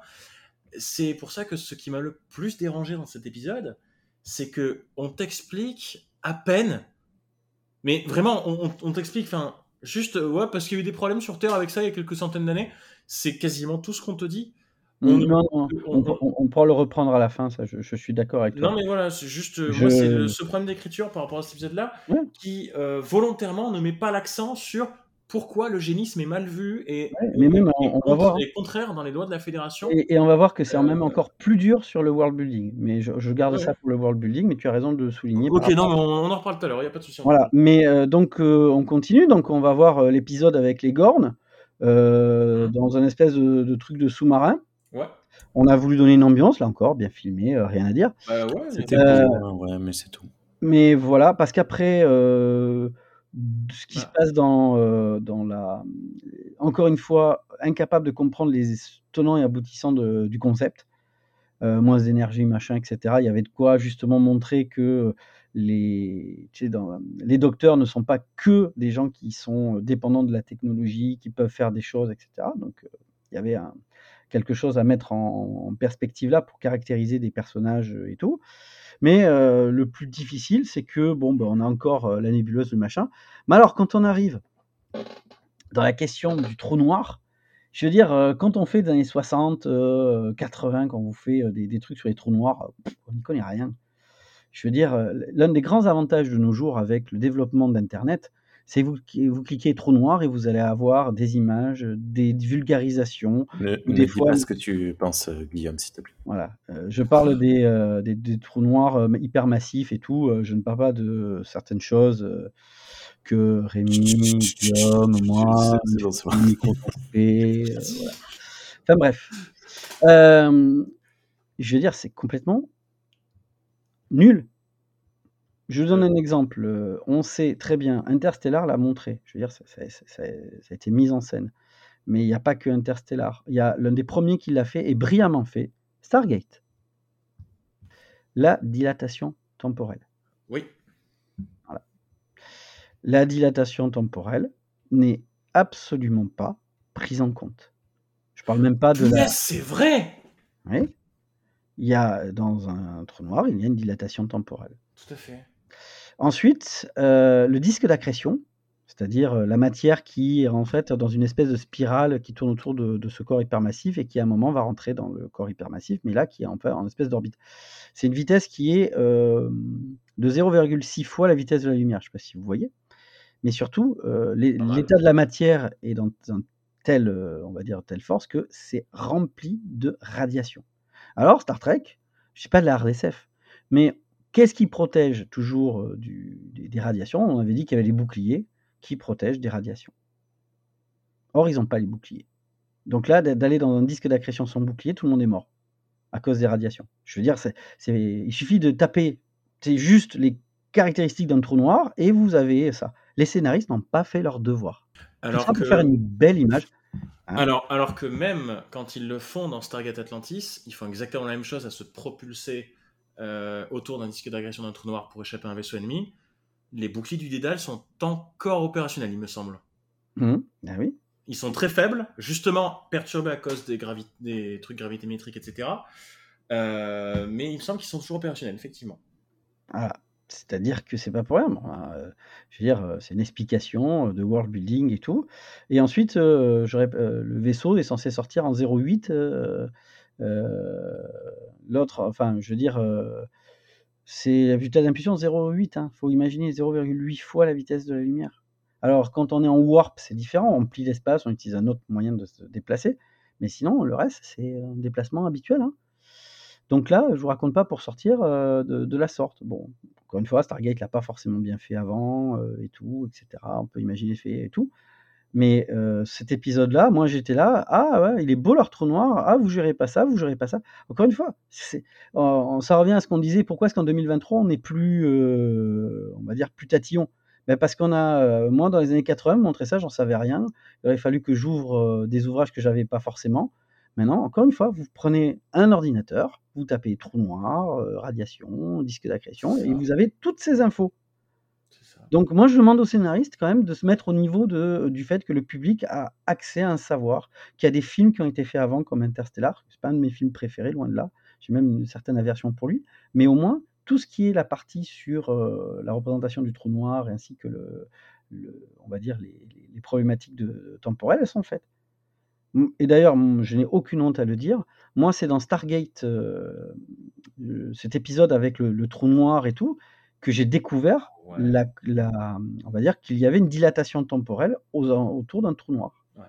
Voilà et cet épisode cet épisode est extraordinaire. Ouais. Qu'est-ce qu'il fait? Tout simplement, il a pris quelque chose qui existe pour le mettre dans une dramaturgie. Oui. Voilà. Donc voilà, donc on passe sur les Gorn. Alors, heu, on reviendra sur le world building, sur les Gorn qui voilà, enfin bon, il y a il y a Ouais, on reviendra, ouais. les.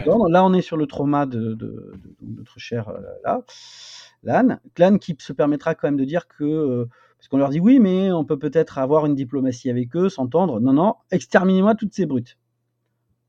On reviendra quand on parlera un peu de Star Trek. Moi, je défends cette ligne de dialogue parce que c'est quelqu'un qui est l'officier de sécurité et que l'officier de sécurité Oui.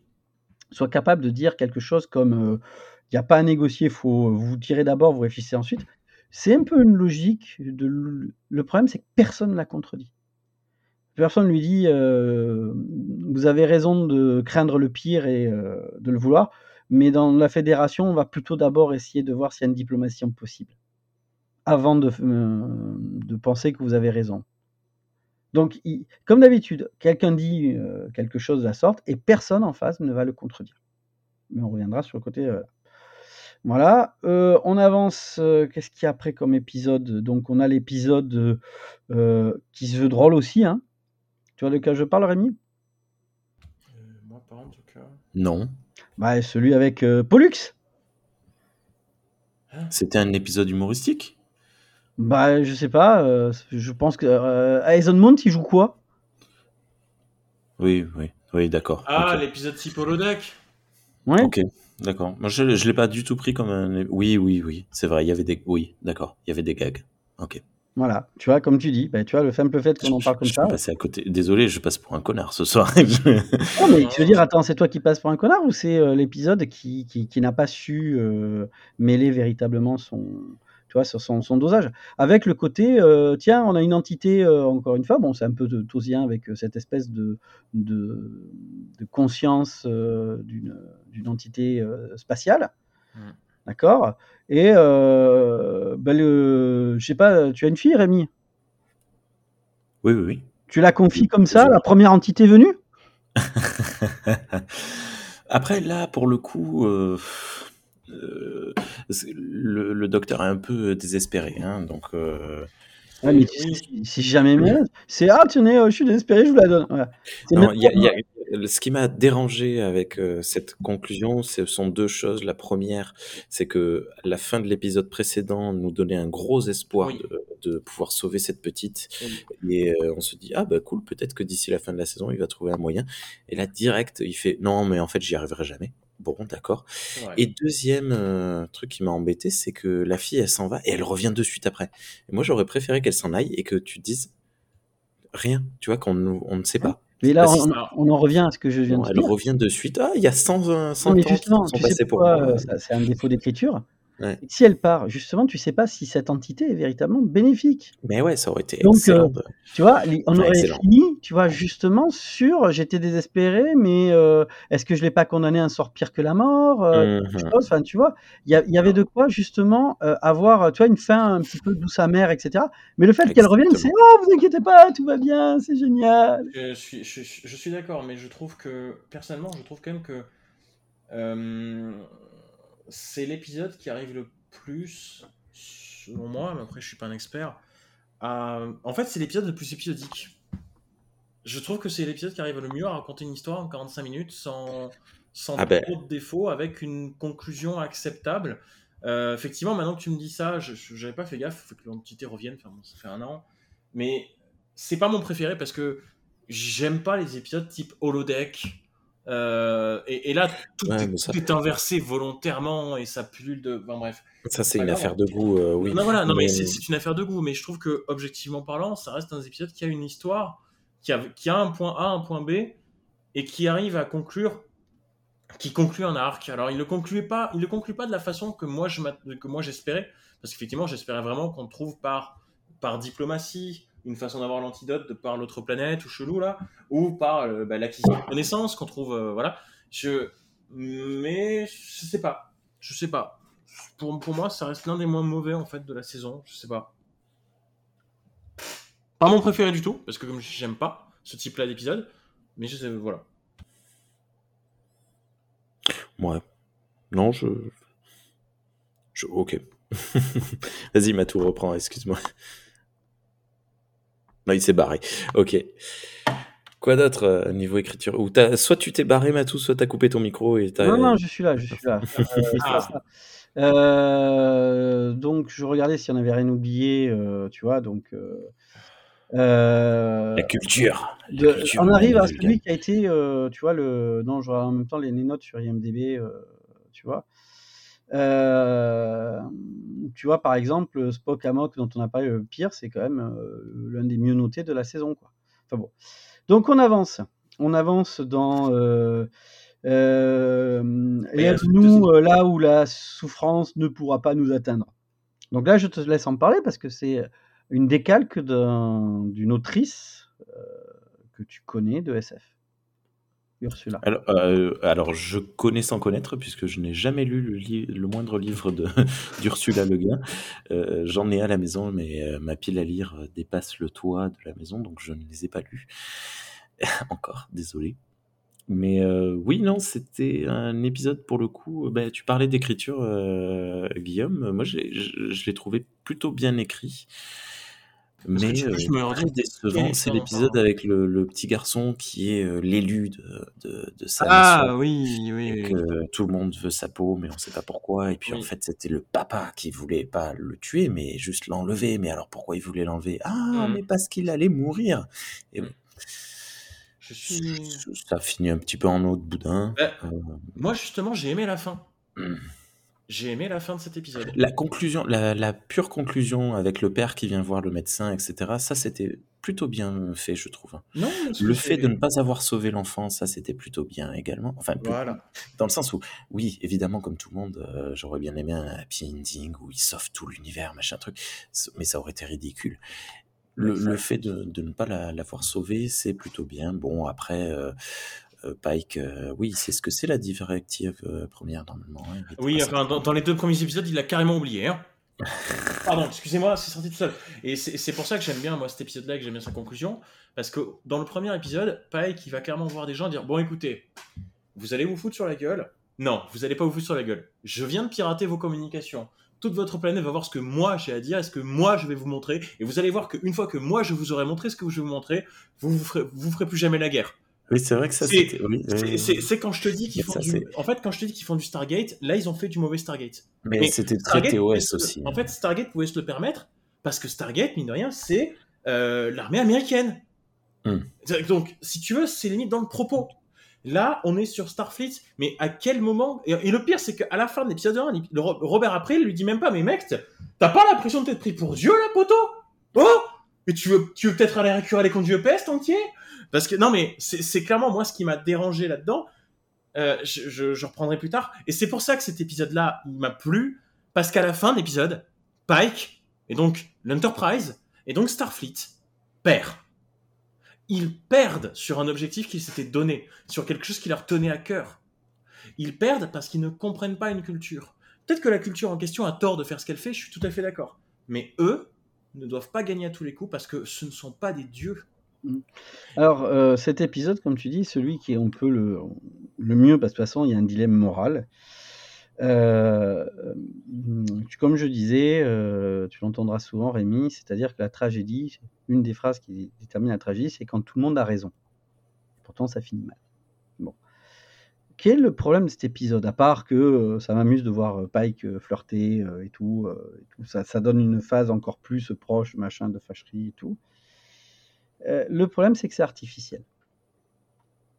Parce que euh, cet enfant doit souffrir pour que tout le monde vive bien. Et ce que dit Pike, c'est euh, donc vous échangez votre bien-être contre la souffrance d'un seul. Déjà, ça se réfléchit.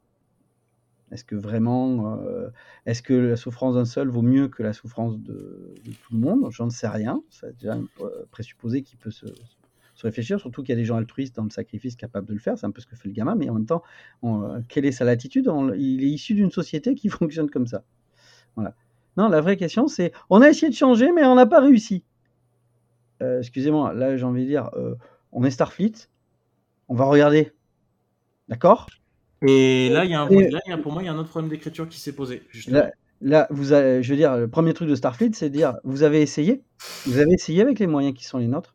Vous voulez pas qu'on regarde Alors- si vraiment il n'y a pas d'autre choix? Et Parce ben, que là, il, il reproche leur choix, mais il leur offre aucune alternative en disant, mais, attendez, juste- mais justement, ils les ont condamnés. Ils les ont condamnés. Les extraterrestres, ils disent, ils le disent, et c'est ça aussi que je reproche, et ça rejoint ce que tu disais sur l'intégrisme de Starfleet, c'est que la, la, la, reine ou la présidente, je sais plus qui, enfin la, la, nana, elle dit à Pike, mais de toute façon, euh, on fait ça, mais tu crois quoi? Même dans ta fédération, il y en a qui sont rejetés.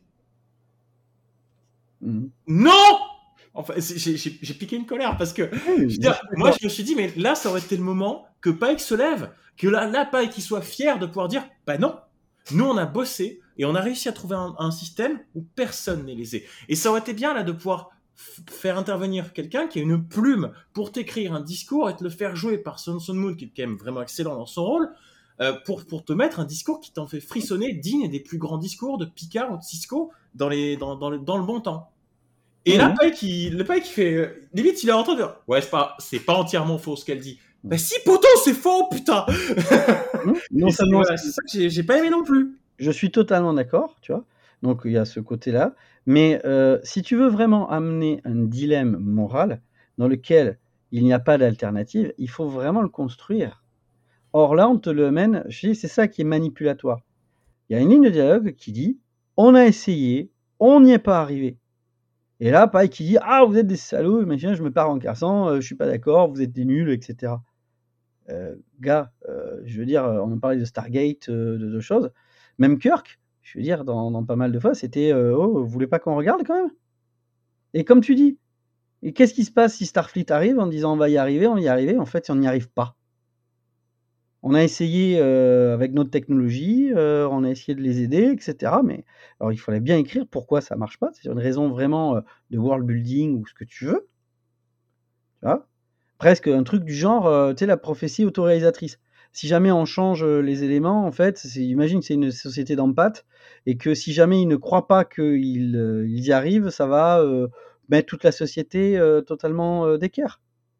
C'est-à-dire il faut qu'ils aient un crime originel pour arriver à se donner le meilleur d'eux-mêmes. Tu vois, un truc comme ça. C'est nous savons que nous vivons bien parce que nous avons fait souffrir quelqu'un, donc nous sommes obligés d'être meilleurs en honneur de ce sacrifice. Or, ah. on ne fait pas ça, on devient, comme on est des empathes, euh, et on a une grande tendance à être, euh, tu sais, des autocentrés, etc. On va se faire la guerre et tout. En disant, voilà, c'est la seule manière que nous avons réussi pour arriver non pas à cette société d'abondance technologique, mais d'avoir la paix sociale. Voilà. Euh, et c'est ce que faisait Star Trek avant. Montrer qu'il n'y a peut-être pas de bonne ou de mauvaise solution. Il y a, on a essayé, ça a donné des, gens en train de se, fighter, en leur disant mais peut-être que si vous passiez par l'éducation au lieu de vous dire que oui, mais est-ce qu'on a le temps? Enfin bref, tu imagines toutes les questions que ça soulève? Or, c'est juste évacué à on a essayé, ça n'a pas marché. Tu vois, quand tu, euh, je veux dire, tu demandes à un élève, euh, ah, j'ai essayé, j'ai pas réussi. Tu as vraiment essayé, en grand? Bref. Ouais. Donc euh, voilà, moi, ce qui me dérange fondamentalement cet épisode que beaucoup ont déterminé comme le plus tréquien, qui a donc un vrai propos moral, mais qui n'est pas traité à la hauteur. Comme si simplement le pathos suffisait, tu vois, au lieu mmh. d'aller vers euh, la substantielle moelle du, tu vois, du, de la tragédie, comme je vais le dire, on est juste dans la relation interpersonnelle avec Pike et sa nana qui, bah, t'aime il bah, y, a un mot qui arrête pas de revenir là depuis tout à l'heure. Euh, vous n'arrêtez pas de citer euh, Stargate, euh, et c'est à très juste titre, je pense. Vous comparez Strange World à Stargate et non pas à à Star Trek, pardon. Pourquoi Parce que j'aimerais bien, Matou, si tu veux, qu'on aborde juste quelques minutes du public, le, sujet du public visé dont on a parlé hier soir, toi et moi. Je suis d'accord, juste on termine euh, sur les, différents épisodes. Parce qu'attention, il ne nous reste plus que 31 minutes d'enregistrement. Donc euh, c'est pour ça que bon, je vais, je, vais accélérer. C'est pas, je voulais en parler. Je passe sur euh, The Seren Squall, par exemple, qui est un épisode qui se veut aussi drôle, qui pour moi ne fonctionne pas, mais surtout, euh, je me rappelle encore de toi, Rémi, en train de suivre cet épisode. Il y a du surjeu, il y a des trucs, et finit par Ah ben voilà, on t'a mis du, du, du, du, gros fan service qui tâche avec Cyborg. Voilà, merci. Ah putain, quelle honte, ouais. C'est dommage, hein, c'est dommage. Alors, alors, alors, je vais en profiter, je vais faire une aparté, je vais vite venir sur le propos. Je, je préfère en venir maintenant parce que vu qu'il nous reste peu de temps, je sais pas. Euh, cet épisode, j'ai à peu près aimé parce que justement, ils ont fait une, ils ont, ils n'ont pas refait une erreur qu'ils avaient fait avec Discovery. Comme, je, voilà, je déteste euh, Discovery, notamment saison 3, qui a inséré, qui a voulu insérer un personnage euh, non binaire, ce qui est le cas aussi dans cet épisode-là. Sauf que Adira n'avait de personnalité que sa non-binarité, puisque dans la saison 3, ce personnage ne sait rien faire de plus ou de moins que ce que n'importe quel autre personnage euh, sait faire, alors qu'on te dit que ce personnage est surdoué. J'attends toujours de le voir, mais bon. Là, au moins, ils t'ont mis un personnage dont on se fout tout autant de la non-binarité qu'Adira, hein, disons-le franchement. Attends, mais de, de Mais qui tu parles? Bah, de la pirate. La pirate, hein, c'est un personnage pirate, non-binaire. c'est un personnage non-binaire. Ah bon? Oui, Oui, oui, oui, c'est un oui. personnage non-binaire. Le- Euh, je- le joue. euh, et, euh, France en plus, je crois, je suis pas sûr. Euh, et donc, donc du coup, tu as, tu as ce, pro- enfin, tu as, tu as ce, ce personnage-là, mais au moins, justement, comme toi, tu, tu, tu le vois, Rémi, tu, toi, tu l'as pas vu. Mais au moins, le personnage derrière a des compétences qui lui sont propres et qui ne lui viennent pas coup, de ce qu'elle est. Oui, mais du coup, euh, c'est même pas du tout traité en fait. Non, c'est pas. Non, mais justement, ça c'est Ah, bien parce que c'est traité par rapport à l'univers. À savoir, on s'en branle. Savoir, elle peut, enfin, elle peut être non binaire parce que, ben, à cette époque-là, c'est accepté, c'est dans la norme, c'est, on s'en fout. Donc, pour moi, oui, mais dans ce cas, il faut que le spectateur ou la spectatrice le remarque. Attendez, excusez-moi juste un instant. non, non, moi, j'ai regardé, euh, je lui ai att- attribué un genre, bon, apparemment féminin, mais euh, Mais c'est, dit, mais En anglais, c'est dit. en, en- en anglais, il la nomme they, il me semble. En anglais, la nomme avec les pronoms oui, mais non binaires. Oui, d'accord, mais Zay, c'est utilisé également pour les personnes que tu connais pas trop et que, d'accord. J'ai pas fait, le- j'ai pas capté. C'est joué par. euh, Bon, dans, ce cas, euh, mea Mais culpa. Si c'est traité- si c'est présenté euh, et qu'on s'en fout, c'est En, bien. en- en fait, en fait, si tu veux, c'est voilà, c'est là qu'il y a eu l'erreur de traduction en français, puisqu'en français ils l'ont genré. Euh, voilà, mais en- moi personnellement, j'en ai rien à faire. Mais bon, mais juste un truc, le propos à la fin. On en a déjà parlé en off. Le propos à la fin me hérisse les cheveux que je n'ai même plus sur la tête. À la fin, avant de disparaître de l'Enterprise, parce qu'en plus le personnage est talentueux. Dire, elle arrive quand même à berner. J'ai- J'aime beaucoup ce qu'elle fait faire à Spock en mode trouve-moi, enfin, choisis de façon aléatoire. Et Spock en mode, hein, moi pas savoir faire ça, moi programme informatique, moi Vulcain. J'aime bien cette scène-là, tu vois. Et, et voilà, le personnage était cool. Jusqu'à ce qu'elle te dise, jusqu'à que le personnage te dise à Spock, quel que soit ce que tu es, de toute façon, tu peux être qui tu veux. C'est grosso modo le propos qui est tenu. Moi, euh, je, suis, je suis pas d'accord. j'ai adoré le jeu de Jesse James. C'est euh, donc Oui, mais l'acteur ou l'actrice est très, très bien. hein. Voilà. Euh, bon, elle est aidée par le script pour le côté là, mais j'ai bien aimé que justement, tu vois, on en fasse un personnage actuellement négatif. En fait, quelque part, la belle-sœur de Spock, sans qu'on le sache, etc., c'est un peu amusant. Mais comme tu dis, cette phrase-là, elle est beaucoup. Enfin, elle- elle perturbe l'ensemble de, de cet épisode qui n'avait pas besoin de cette phrase-là. Pour, euh, parce que je trouve que ça amène plus de la confusion dans ce qu'elle dit, euh, Mais- ce que mais tu si veux, etc. On, pas besoin de, c'est pas elle de le dire, tu vois. Mais personne, mais personne, on va dire, le propos, le propos de toute façon n'est pas. Enfin, en fait, ce, ce que je n'aime pas dans ce propos-là, c'est qu'on essaie de te vendre une idéologie qui ne correspond pas aux faits. Parce que c'est bien, c'est bien d'aller voir un vulcain, de dire, Eh, mais t'es, t'es vulcain, mais si tu veux, euh, te, si tu veux ce que tu, enfin, si tu veux être qui tu veux, tu peux être qui tu veux. Mais en attendant, les besoins, les, les faits, bon sang, les faits, le factuel. Une semaine tous les sept ans, il va se transformer en presque violeur invétéré parce qu'il sera en période de bonne phare. mm. Ou tu vas dire ça à un Andorien, eh, vas-y, tu peux être qui tu veux. Ok, coupez-lui les deux antennes et demande-lui de, de danser sur un fil, sur une corde à linge. Le centre de l'équilibre est, est- est- est géré par les antennes des Andoriens, en fait. Et là, je fais la transposition avec le monde réel. Si jamais vous pensez vraiment que, à partir du moment où on veut, où on a la volonté, quel que soit ce qu'on est, on peut faire ce qu'on veut, ok, pas de problème. Prenez la responsabilité de me filer un permis de conduire et une voiture. Et on va se marrer. Et quand je me serai planté en tuant quelqu'un, là on se sera marré, parce que j'ai pas la bonne vue. Et ma vue, c'est ce que je suis. C'est pas qui je suis. Mais c'est pas parce que je veux être quelque chose que je peux forcément l'être. Et c'est pour ça que pour moi, le propos n'est pas bon, en fait. Que, je, je- je le dis maintenant parce que ce n'est même pas. Pour moi, c'est au-delà du tréquien, en fait. C'est- Non Mm. seulement le propos n'est pas tréquien, mais en plus de ça, quel que soit l'univers dans lequel tu peux mettre ce propos, il a rien à foutre là. Parce que les impératifs biologiques ou les faits peuvent donner tort et peuvent donner de faux espoirs. Et je préfère toujours quelqu'un qui va me dire écoute, poteau, t'es es comme ça en fait. T'es comme ça, et parce que t'es comme ça, ça, ça, ça et ça, bah tu peux pas le faire. Et tu vois, la, la- la- question, ça renvoie en fait à euh, les euh, les multi-facettes d'une identité qui n'est pas qu'une identité, euh, tu vois, de ce que tu peux, mais une identité sociale, à ce que tu peux être ce que tu veux malgré là. Mais je veux dire, encore une fois, ça- on- Spock, c'est pas la peine, quoi. Je veux dire, son... pas besoin qu'on fasse des discours comme ça. Tu vois C'est, j'aurais préféré, tu vois, qu'on ait un discours entre Cyborg et, et donc elle ou Yel, tu vois, et qui disent euh, mon, mon frère comprendra peut-être un jour qu'il n'est pas obligé de suivre la voie vulcaine ou la voie humaine, et qu'il peut être ce qu'il a envie d'être ce qu'il a envie d'être, tu vois, entre les deux. Enfin, tu vois, Mmh. là, on te le remet, on te l'aurait mis comme ça, vu que lui euh, s'en Oui. a affranchi. Donc, euh, je veux dire, cet épisode-là, bon, voilà pour le, le truquitage. On en arrive à moi l'épisode qui m'a le plus énervé parce que c'est l'épisode 9. Ouais. Euh, donc, l'épisode 9, c'est une décalque de quoi, Rémi? On a à faire la rétrospective.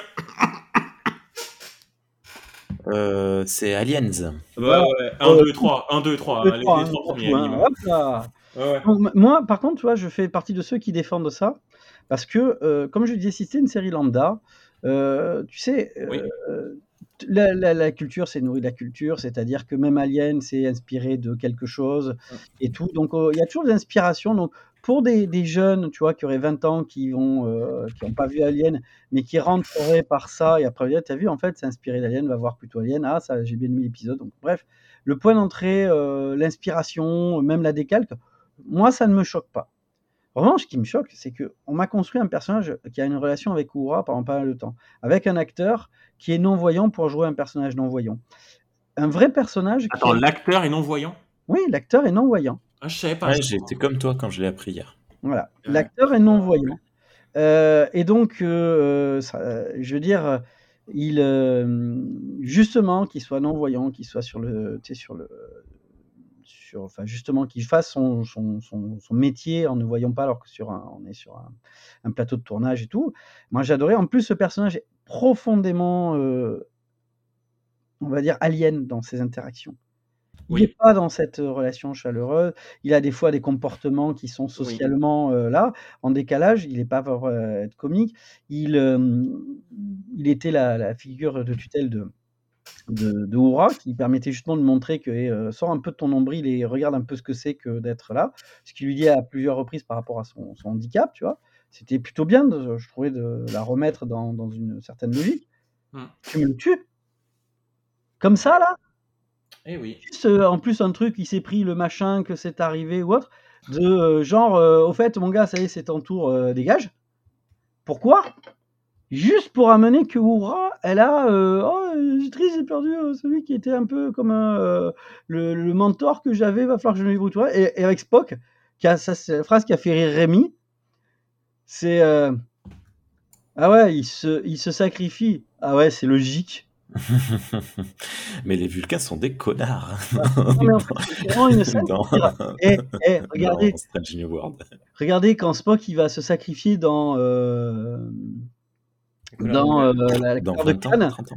dans 20 ans, 30 ans, parce qu'il a vu l'autre se sacrifier, parce qu'il savait que, etc. Les mecs, vous me flinguez un personnage pour juste mettre un trauma de plus sur Roi. J'avais perdu. euh, Hop, t'avais les parents, hop, t'avais un mentor, zag, allez, au revoir. Stay away from Uhura if you want to Et, live. euh, et juste pour que Spock fasse Ah, j'ai compris la notion du sacrifice. il n'avait mais- pas besoin de ça. Il n'y a pas besoin de Non, et puis surtout, c'est dommage parce que c'est dans celui-là qui se, qui se prend la tête avec euh, le Kirk euh, grand Non. frère. Euh, ah, C'est pas dans celui-là. Si, si, si, c'est dans celui-là. Si, Ah oui, c'est dans c'est celui-là.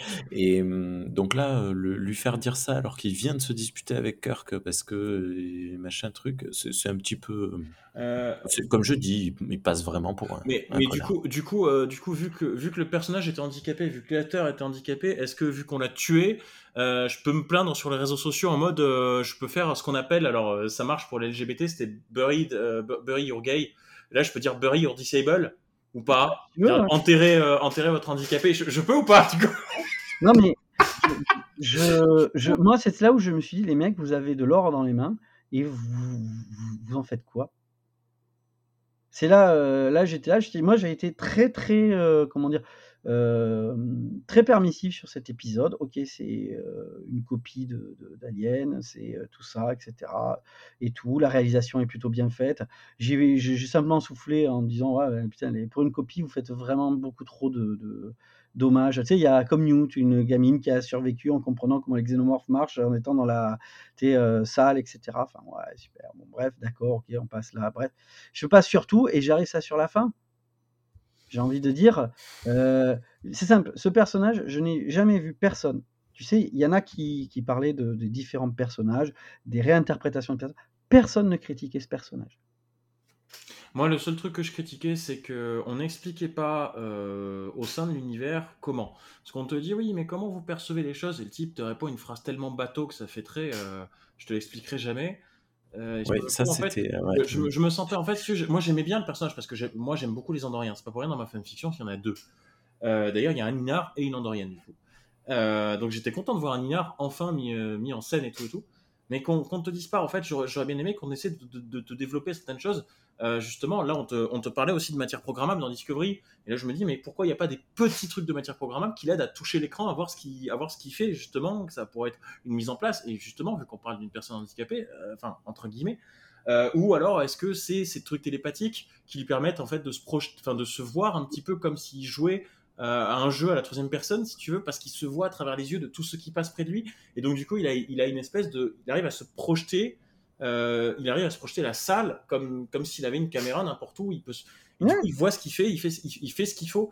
On ne te l'explique pas, et j'ai été un petit peu déçu par le fait qu'on ne te l'explique pas, quand on balance une phrase Mais- bateau par un truc genre oh, vous ne comprendriez pas ou je ne sais pas quoi. Mais voilà, En dehors de ça, le personnage me plaisait. Non, mais c'est-à-dire tu expliques très bien que ce personnage n'avait que pour fonction d'avoir été créé pour, en fait, être un personnage pour euh, suivre le trauma, euh, guider, machin, puis partir et tout ça.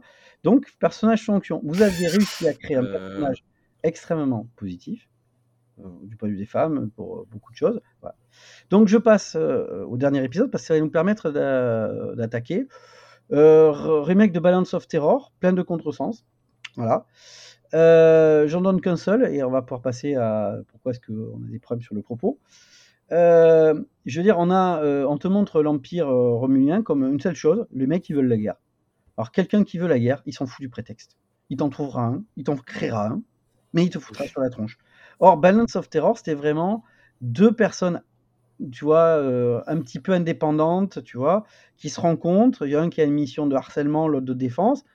Et le fait que Starfleet, à travers juste deux émissaires et pas toute une flotte qui arrive à être défait, eh ben, les Romuliens avaient vu ça comme bon, ben, on va peut-être arrêter de jouer euh, le, en frontal avec Starfleet. Ils sont nos équivalents, voire peut-être plus malins qu'on ne le pense.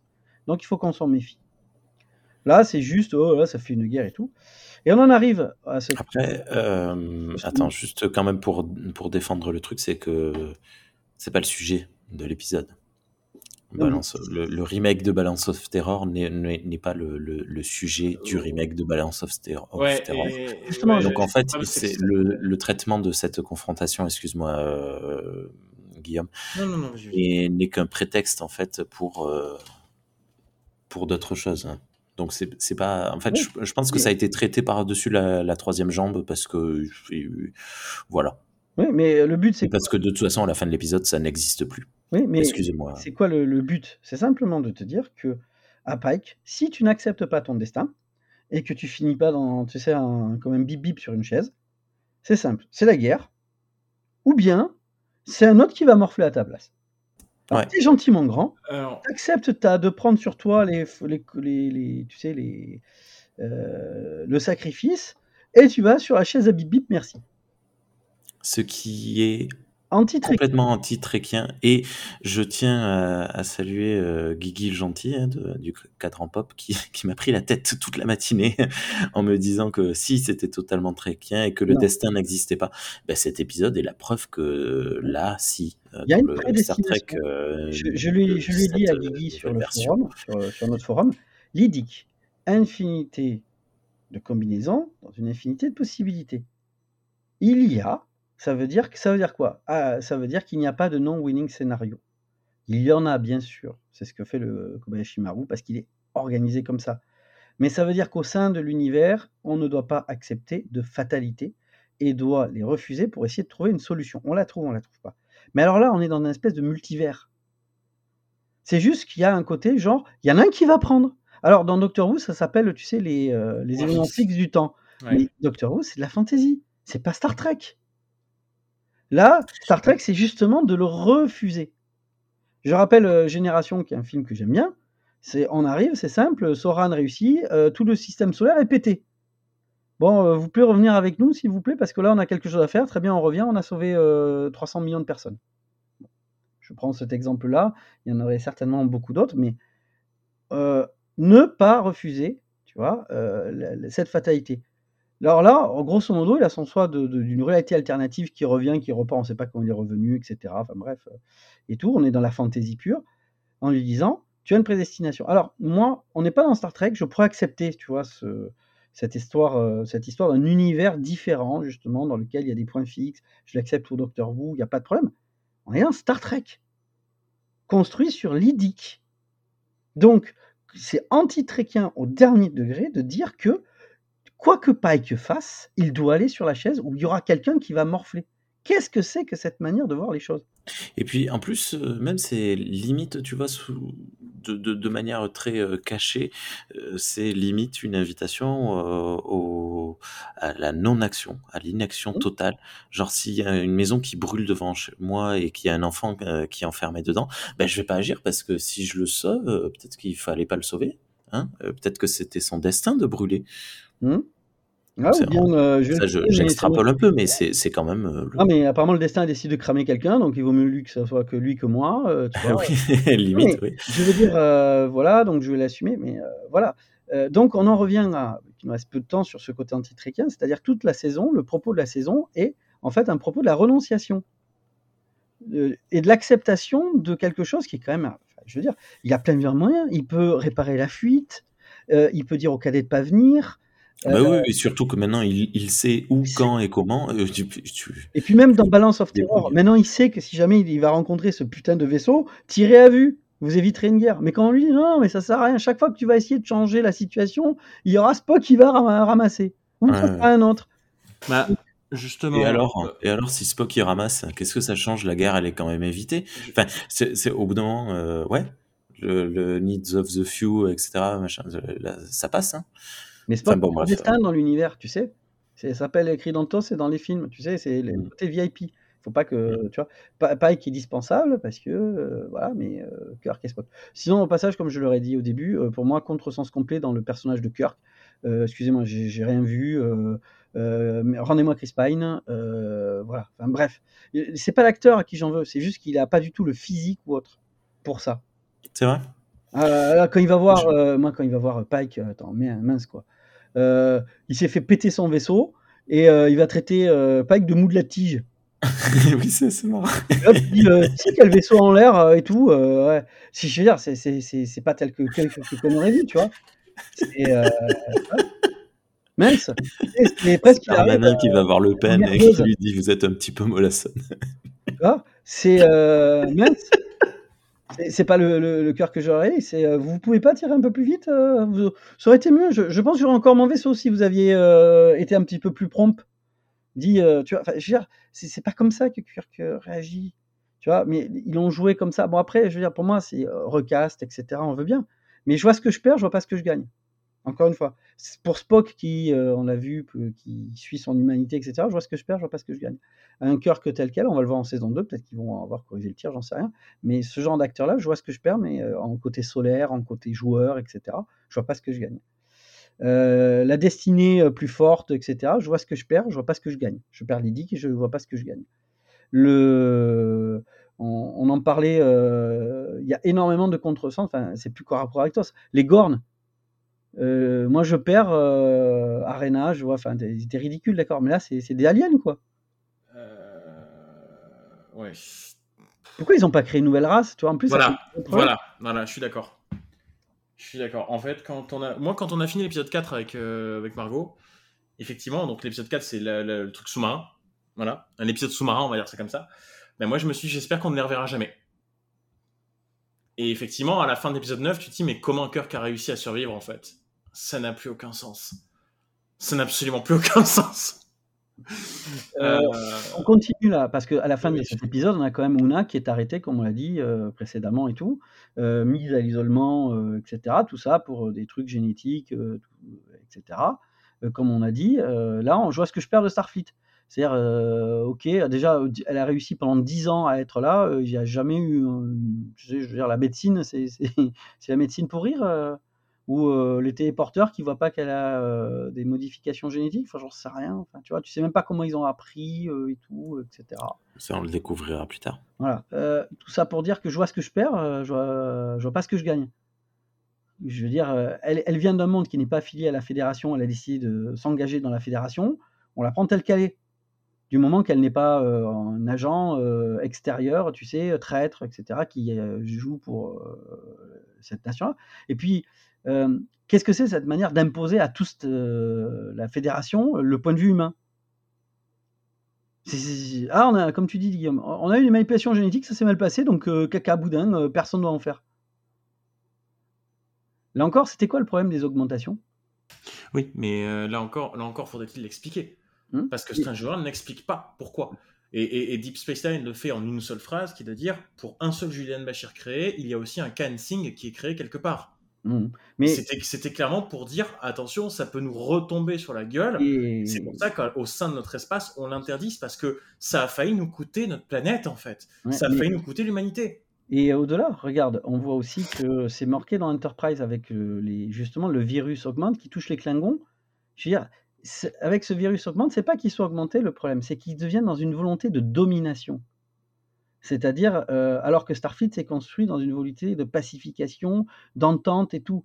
Refaire des manipulations génétiques qui risquent de revenir vers l'expression de certains instincts qu'on a essayé par la culture et l'apprentissage de gommer. Plus le fait que la médecine a pris euh, des avancées, puis l'éducation a pris des avancées. Pourquoi? C'était une solution à un instant T euh, pour, on va dire, avoir plus de- de- de- d'effets. On va dire aller plus vite. C'est un peu comme côté obscur, plus vite, euh, plus fort, plus séduisant. Mais en fait, on y est arrivé par autre chose. Donc pourquoi est-ce qu'on aurait de nouveau recours à ça?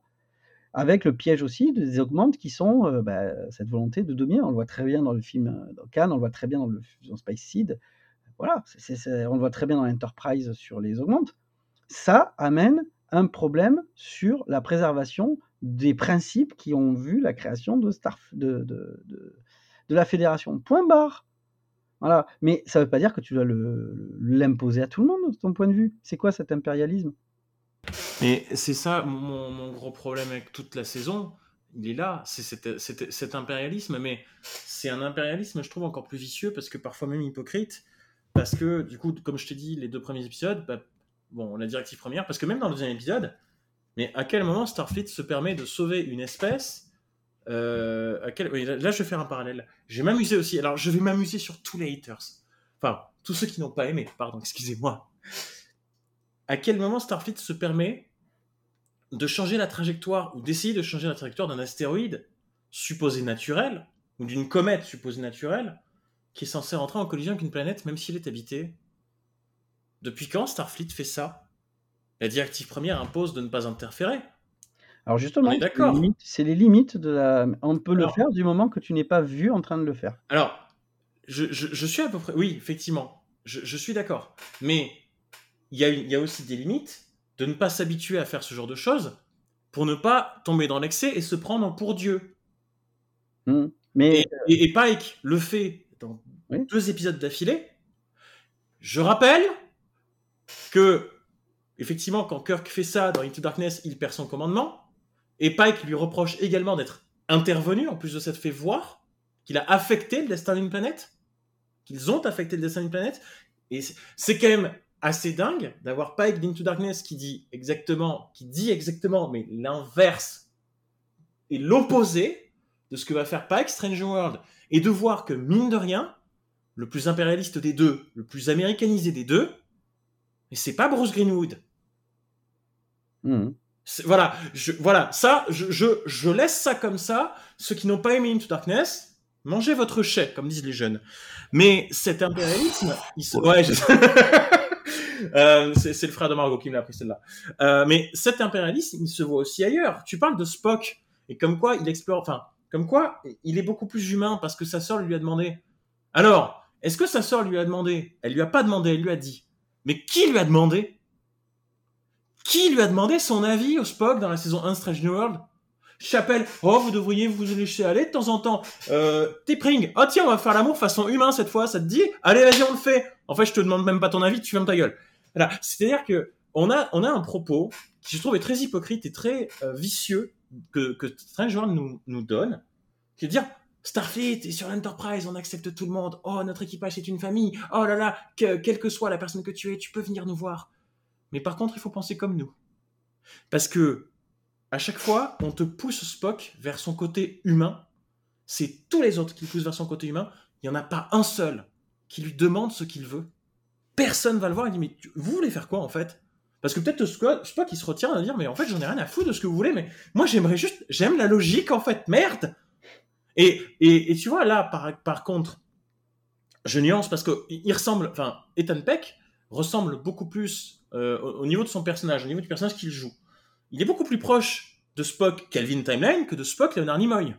Oui. Mais Spock Calvin Timeline avait une raison pour évoluer et faire la part des choses et être qui il veut des, enfin, aussi vite entre la destruction de sa planète et le fait d'avoir son homologue, enfin son, son double, qui, qui lui fait comprendre certaines choses, c'est plus ou moins normal que son évolution vers son côté plus humain ou un entre-deux qu'il apprécie lui-même se fasse en 5 ans. Là, on se place sur une période où Spock doit devenir plus froid dans quelques années. Alors qu'il est encore plus humain que, que Spock Calvin Timeline en Beyond.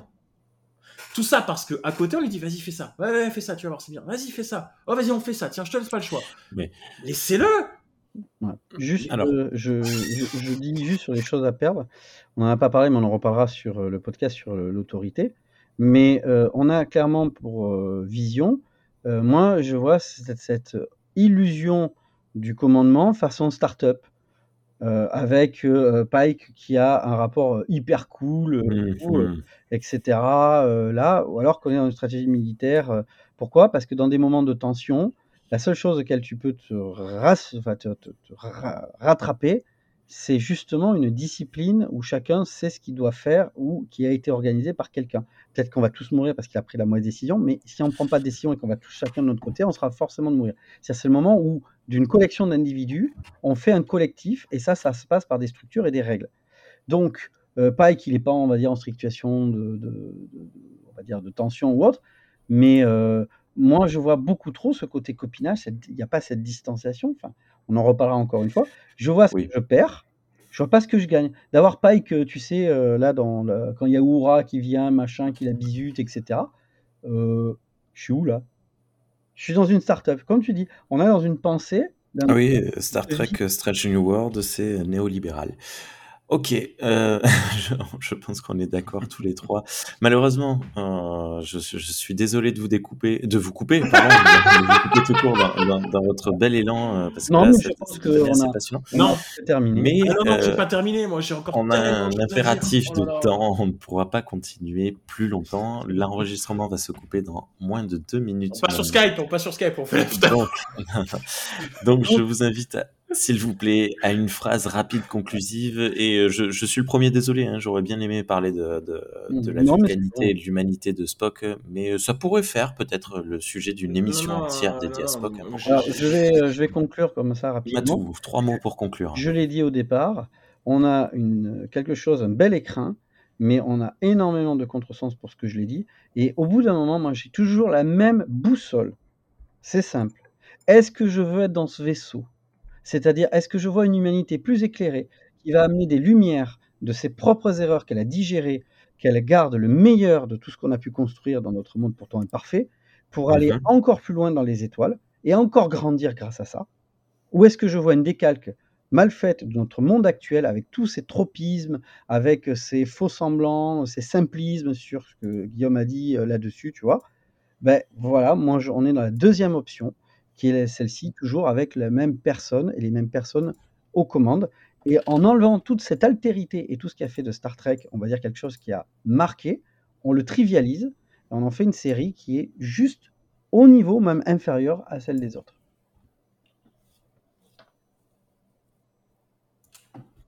Ok. Guillaume? Tu as 30 euh, secondes. En trois mots, peut mieux faire. Voilà, déjà. Et ben, en fait, je suis comme Matou. Je, je, ressens la même chose que Matou. Et Et en fait, c'est un propos que Matou m'avait tenu quand on parlait d'Into Darkness, où il m'avait dit ce film ne me donne pas envie de vivre dans ce monde. Et je propos que je ne partage pas avec lui, parce que voilà, quand, je prends, quand on prend en compte tout le truc. Mais c'est un propos que maintenant je comprends. Parce qu'effectivement, je vois Strange World et je me dis, j'ai pas envie d'être dans ce monde-là. Ce monde-là n'est pas aussi inclusif qu'il paraît et qu'il veut paraître, en fait. C'est que, que du paraître, c'est que du mm. Euh, il y a de très bons côtés, hein, comme, comme on dit, le jeu d'acteur, etc. Il y a certains dialogues qui parle de remplir la voiture et de se Attends, stop, stop, ça a coupé l'enregistrement. Stop. Et c'est parti.